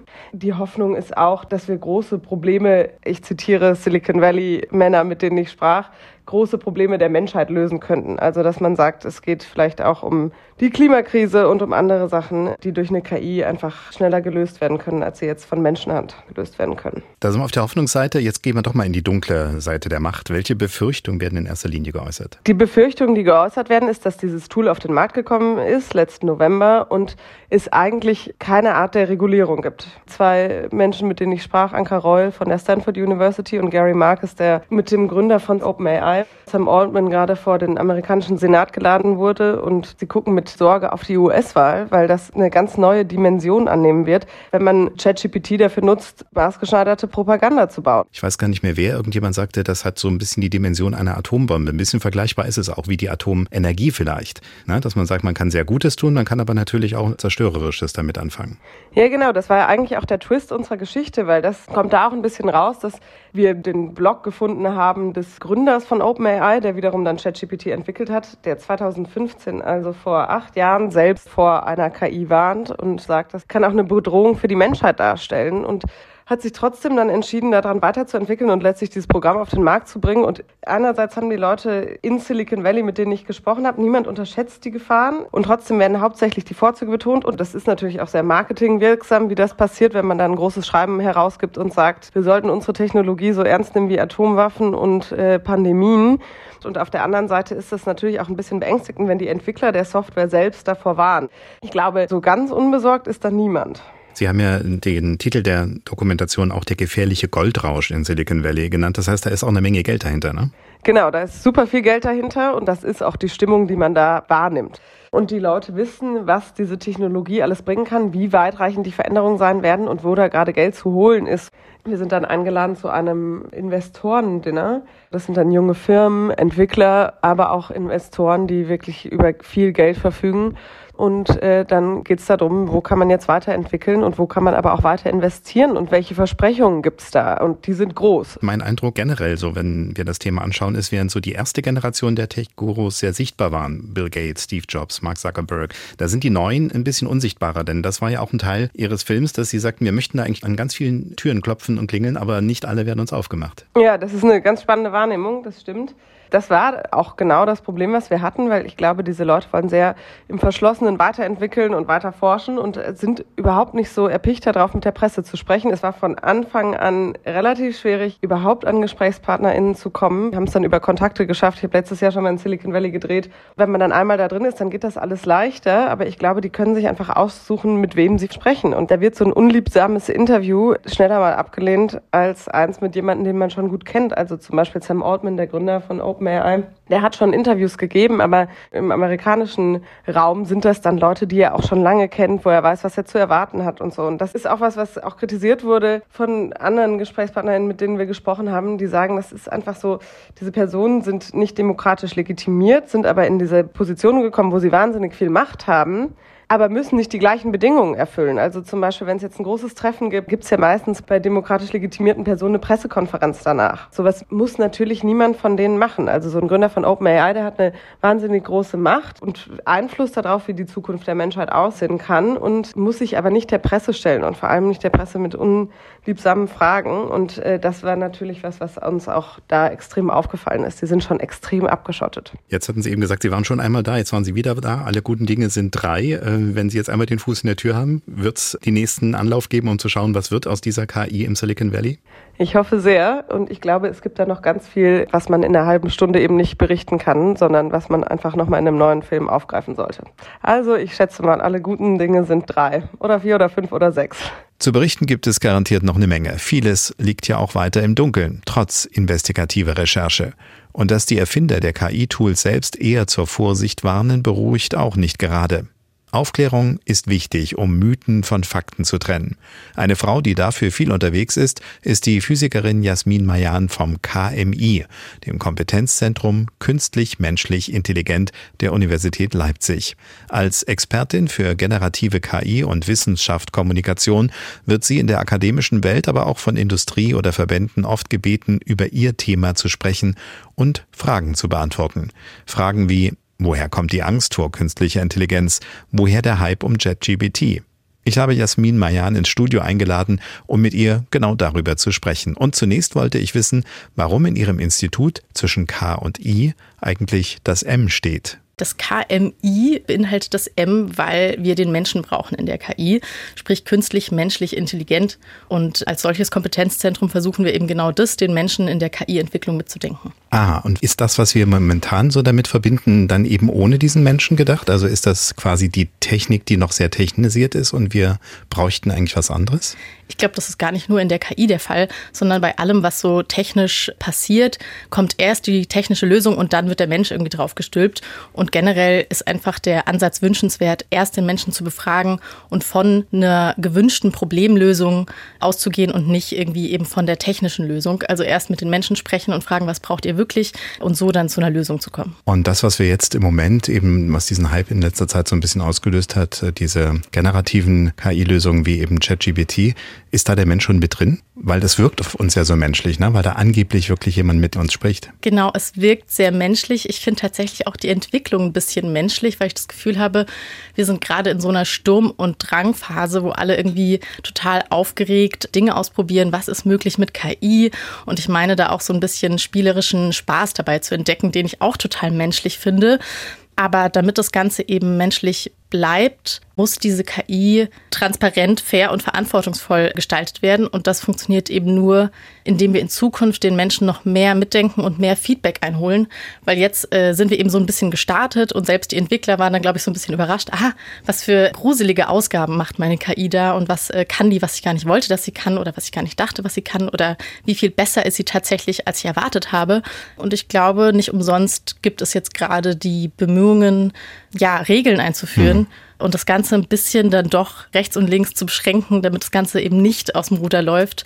Und alle Fehler, die wir als Mensch machen und die in Daten vorhanden sind, macht auch die KI. Der Wissenschaftsjournalist Ranga Yogeshwar hat ja mal gesagt, äh, er hat das Gefühl, im Moment ist es so, es ist wie eine Blackbox erschaffen worden. Man füttert vorn was rein und ist hinten, wie Sie eben sagen, plötzlich überrascht, was da mittlerweile schon so rauskommt. Ja, das Ding ist, dass KI ja eigentlich dumm ist.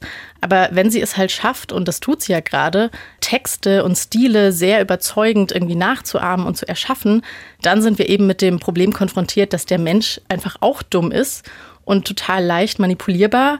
Und das ist ein echtes Problem, wo ich mal gespannt bin, was da noch so auf uns zukommt in der Gesellschaft. Ich hatte jetzt gerade dieses It's Magic so im Kopf, ne? So ein bisschen Ja, wie, ja. wie ein Gaukler auf dem Jahrmarkt. Ne? Der zeigt uns was und wir sagen, mein Gott, ich habe ja tatsächlich eine Münze im Ohr gehabt, offenbar, so wie Mhm, es hier ja. ausschaut. Hm, okay. Jetzt sind Sie ja auch viel unterwegs und erklären dieses Prinzip. Das gehört ja dazu ein bisschen, dass man Wissenschaft nicht nur betreibt, um hineinzuschauen, sondern auch ein bisschen, um es nach außen zu erklären. Ja. Auf welche Ohren stößt das? Also wie sind die Leute, die Ihnen zuhören, gestimmt? sehr interessiert und total dankbar, dass es jemand versucht zu erklären.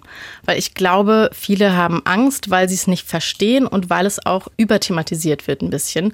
Wir befinden uns einfach an einem Punkt, wo wir ganz viel auch nicht wissen und noch nicht ausprobiert haben und einfach eine philosophische Debatte letztendlich an manchen Punkten auch führen.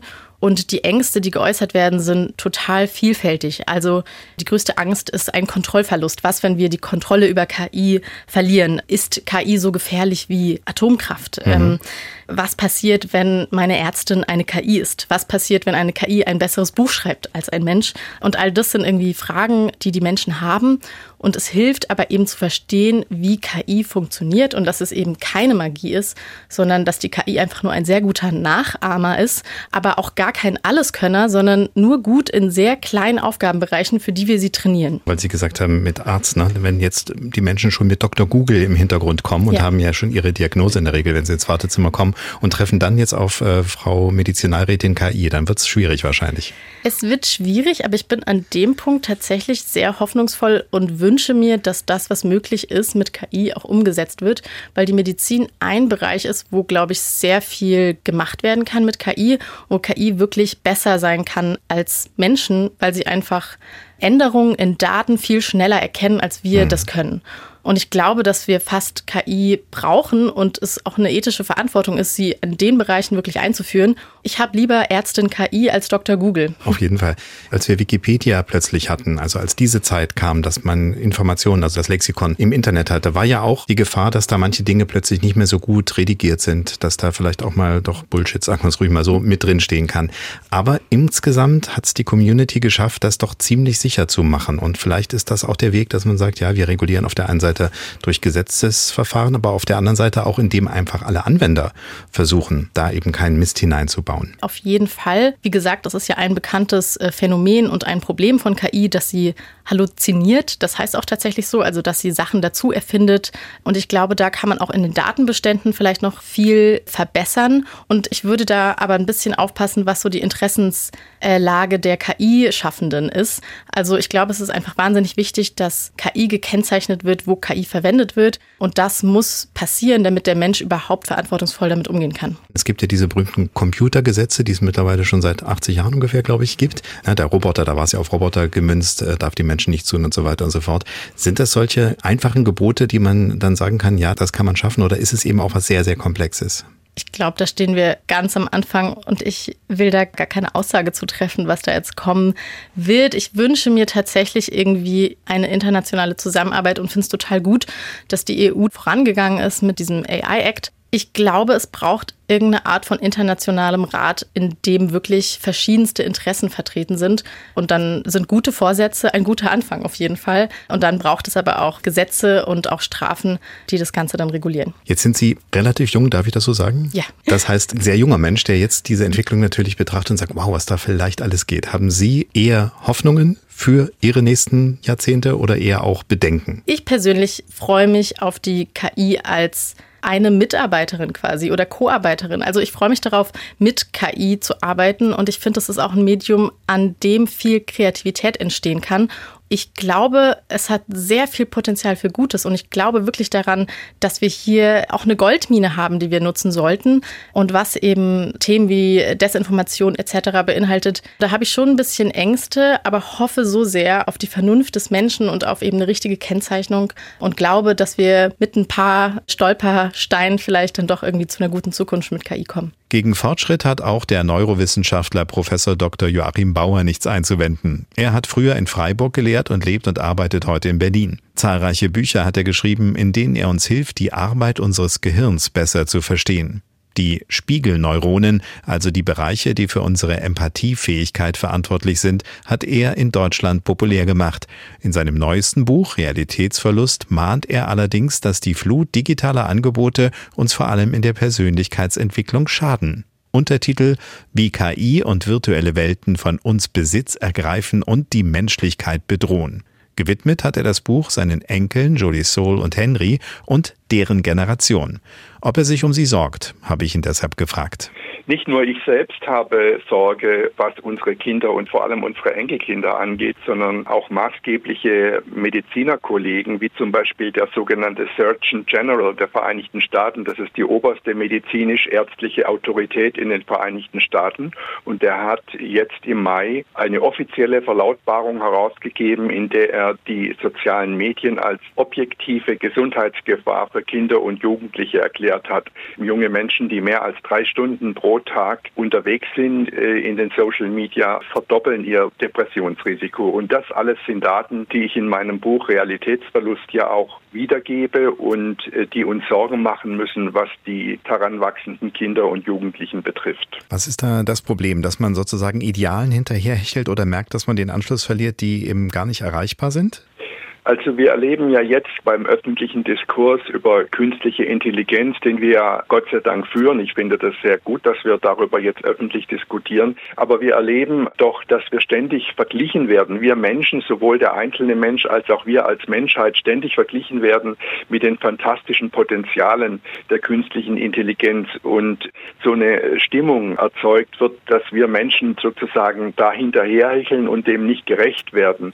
Und ich finde gerade dieses ständige Vergleichen der Potenziale, die diese äh, KI-Systeme ja in der Tat haben und die auch wunderbar sind, dieses ständige Vergleichen mit dem, was Menschen können, äh, das finde ich ein Problem, weil da läuft eine Einschüchterung der Menschheit ab und es entsteht so eine Stimmung, wir sind nicht mehr gut genug.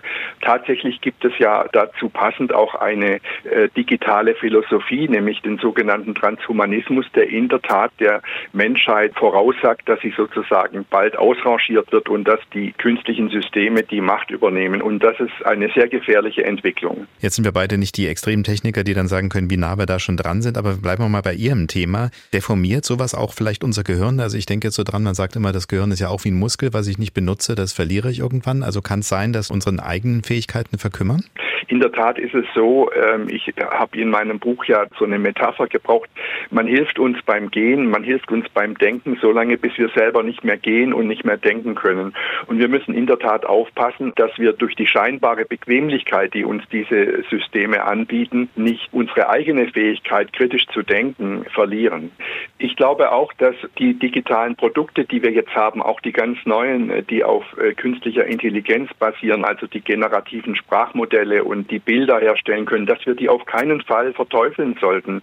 Sie sind Werkzeuge und wenn es Werkzeuge sind, die wir unter unserer Kontrolle halten, Und wenn sichergestellt ist, dass diese Systeme nicht autonom Entscheidungen fällen, dann sind es fantastische Werkzeuge. Ich sehe überhaupt keinen Grund, künstliche Intelligenzsysteme zu verteufeln, denn ich glaube nicht, dass Gefahren von diesen Systemen selbst ausgehen, sondern Gefahren gehen dann aus, wenn diese Systeme von Machtmonopolen eingesetzt werden und zum Beispiel vor Manipulation missbraucht werden oder wenn diese Systeme autonome Funktionen zum Beispiel beim Militär oder bei der Medizin haben und wenn nicht sichergestellt ist, dass ein Mensch am Ende entscheidet, wie die Entscheidungen ausfallen. Kommen wir mal zu einer Ihrer Kernkompetenzen. Wir sind uns ja begegnet, als es um die Spiegelneuronen ging. Also da ist ja Empathie äh, mit drin. Kann sowas in Gefahr geraten? Also ohne KI-Systeme, die wir jetzt haben, zu verteufeln, denn das möchte ich auf keinen Fall. Ohne sie also zu verteufeln, sehe ich doch die Gefahr, dass diese Systeme jetzt zunehmend eingesetzt werden, um im Humandienstleistungsbereich Menschen, reale Menschen zu ersetzen. Also ich denke jetzt zum Beispiel an Kitas. Die Industrie, die Digitalindustrie drückt über die entsprechenden Träger momentan zum Beispiel Tablets in die Kitas hinein und versucht, die Tablets zwei, drei, vierjährigen Kindern anzubieten. Und wir wissen ja alle aus den jüngsten Studien, in welchen Schwierigkeiten die Kitas momentan stecken, weil sie nicht genügend Personal haben und die Kinder nicht ausreichend gut betreut werden aufgrund des Personalmangels.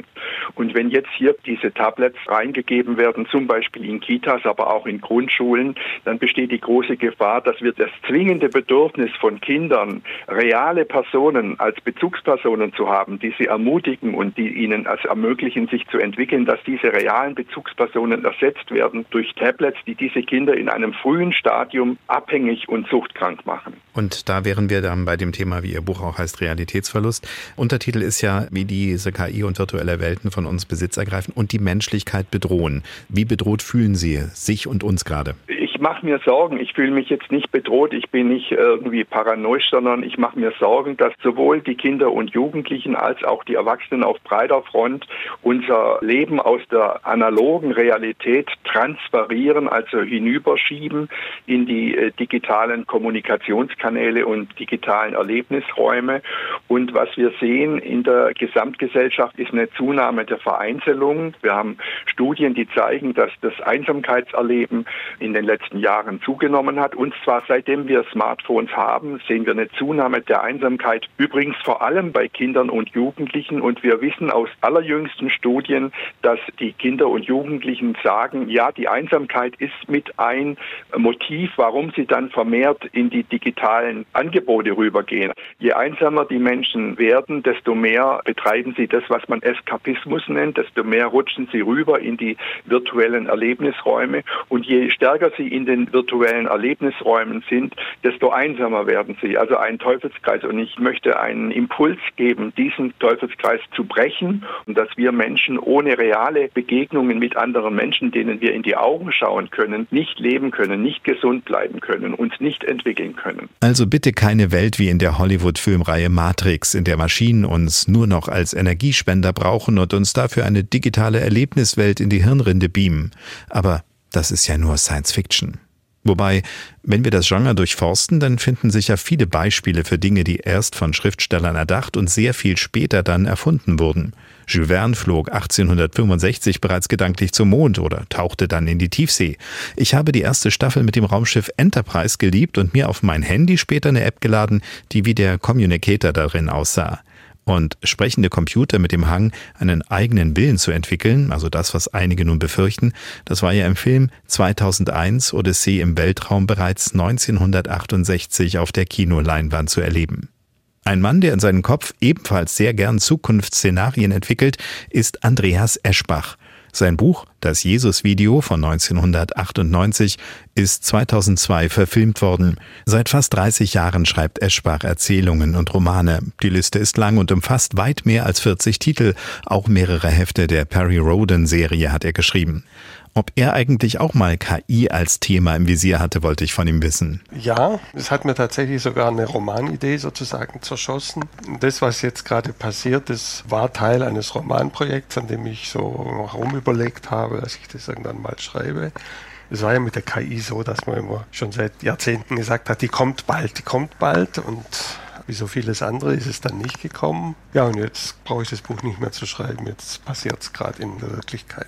Das heißt, jetzt beobachten Sie, wie die Realität in diesem Fall zumindest Ihre Idee überholt. Aber ich habe ja äh, ganz viele Ihrer Bücher schon verschlungen und muss sagen, Sie haben doch viele Themen vorausgeahnt, könnte man sagen. Ne? Also Ölkrise, Wahlbeeinflussung war ein Thema, NSA war ein Thema. Was wäre gewesen, wenn im Nationalsozialismus schon Computerprogramme wie heute zur Verfügung ständen? Da ist ja Big Data schon mal so ein Begriff. Wie kommt es eigentlich, dass Sie da oft so einen Riecher haben? Naja, also ich habe schon immer ein ziemlich starkes Interesse gehabt an dem, was noch passieren wird. Und die Dinge, die passieren werden, die zeichnen sich ja in der Regel schon eine Weile vorher ab. Und wenn man da einen Blick dafür entwickelt und Interesse, kann man das schon sehen. Also da passiert dann nicht viel Überraschendes. Jetzt nehmen wir mal die künstliche Intelligenz, die Ihnen die Buchidee zerschossen hat, aber Sie sind ja auch Teil in einem Sachbuch. Ähm, wie künstlich ist Intelligenz, ist da die Frage. Wie stehen Sie zu dem Thema generell? Abgesehen davon, dass Sie es natürlich technisch spannend finden, vermute ich mal als Science-Fiction-Autor. Haben Sie eher Bedenken, was da gerade so läuft, oder sagen Sie, nee, jetzt äh, sind wir tatsächlich am Beginn einer goldenen Ära? Also ich glaube, das ist weder das eine noch das andere. Also weder wird uns die KI alle arbeitslos machen oder uns alle umbringen, noch wird ein goldenes Zeitalter anbrechen, sondern es ist einfach wieder so, eine, so ein Moment, in dem wir ein bisschen in unserem Selbstverständnis angekratzt werden. Und das ist etwas, was schon oft passiert ist. Ich habe eine Geschichte gelesen über die Zeit, als die ersten Rechenmaschinen mit Zahnrädern und so weiter entwickelt wurden.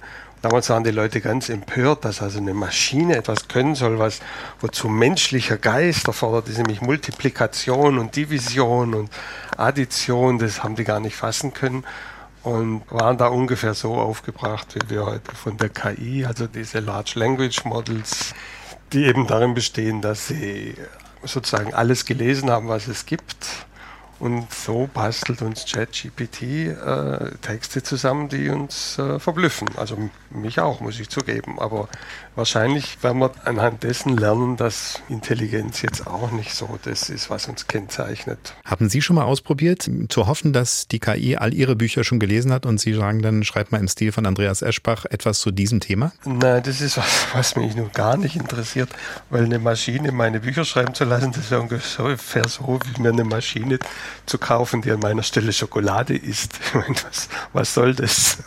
Mir geht es ja ums Schreiben an sich. Das will ich nicht delegieren.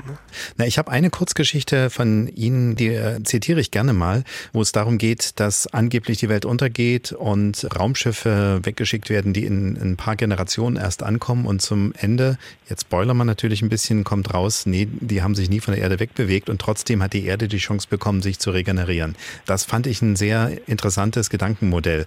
Ist unsere Welt aus Ihrer Sicht an einer Stelle, wo sie droht, so eine menschenfreie Zeit Zeit zu brauchen? Ähm, also habe ich schon manchmal den Eindruck, ja, dass wir stellenweise ziemlich viel Unheil anrichten auf dieser Ökosphäre. Könnte uns da die künstliche Intelligenz, wenn sie mal weiter ist, als einfach nur unsere Texte zu rekapitulieren, dann mal auf eine Idee kommen, uns einen Weg zu weisen? Haben Sie da die Hoffnung? Ich bin da auch gespannt. Es ist schon so, dass also diese künstlichen Intelligenzen äh, so eine Erfindung sind, wo man sich vorstellen kann, dass die leichter für Unfug eingesetzt werden können als für was Vernünftiges. Aber da ist es noch zu früh, um da irgendwas zu sagen. Das beobachte ich noch. Und wieder liefert ein Interviewpartner das perfekte Schlusswort.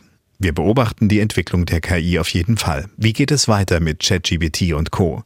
Und garantiert wird es in nicht allzu ferner Zukunft auch wieder mal Thema bei Dienstags direkt sein. Ich bin Thomas Lopau, danke Ihnen sehr fürs Dabeisein diesmal. Dienstags direkt gibt's ja jeden Dienstag 20 Uhr live im Sachsenradio und danach als Podcast in der ARD Audiothek. Ein Jahr nachhörbar. In der ARD Audiothek, da finden Sie ja noch viele andere Angebote zu unserem Thema. Zum Beispiel die Tagesschau-Podcast-Reihe 11KM. Da geht's in einer Folge um Drohungen, die eine KI ausgesprochen hat oder aktuell um Deepfake durch von KI geklonte Sprechstimmen. Fragen an uns oder Themenideen gern per Mail an dienstagsdirekt.mdr.de. Dienstagsdirekt als Einwort. Und Sie wissen ja, Dienstagsdirekt ist längst nicht alles, was die Podcastwelt von MDR Sachsen zu bieten hat. Dienstagsdirekt, ein Podcast von MDR Sachsen.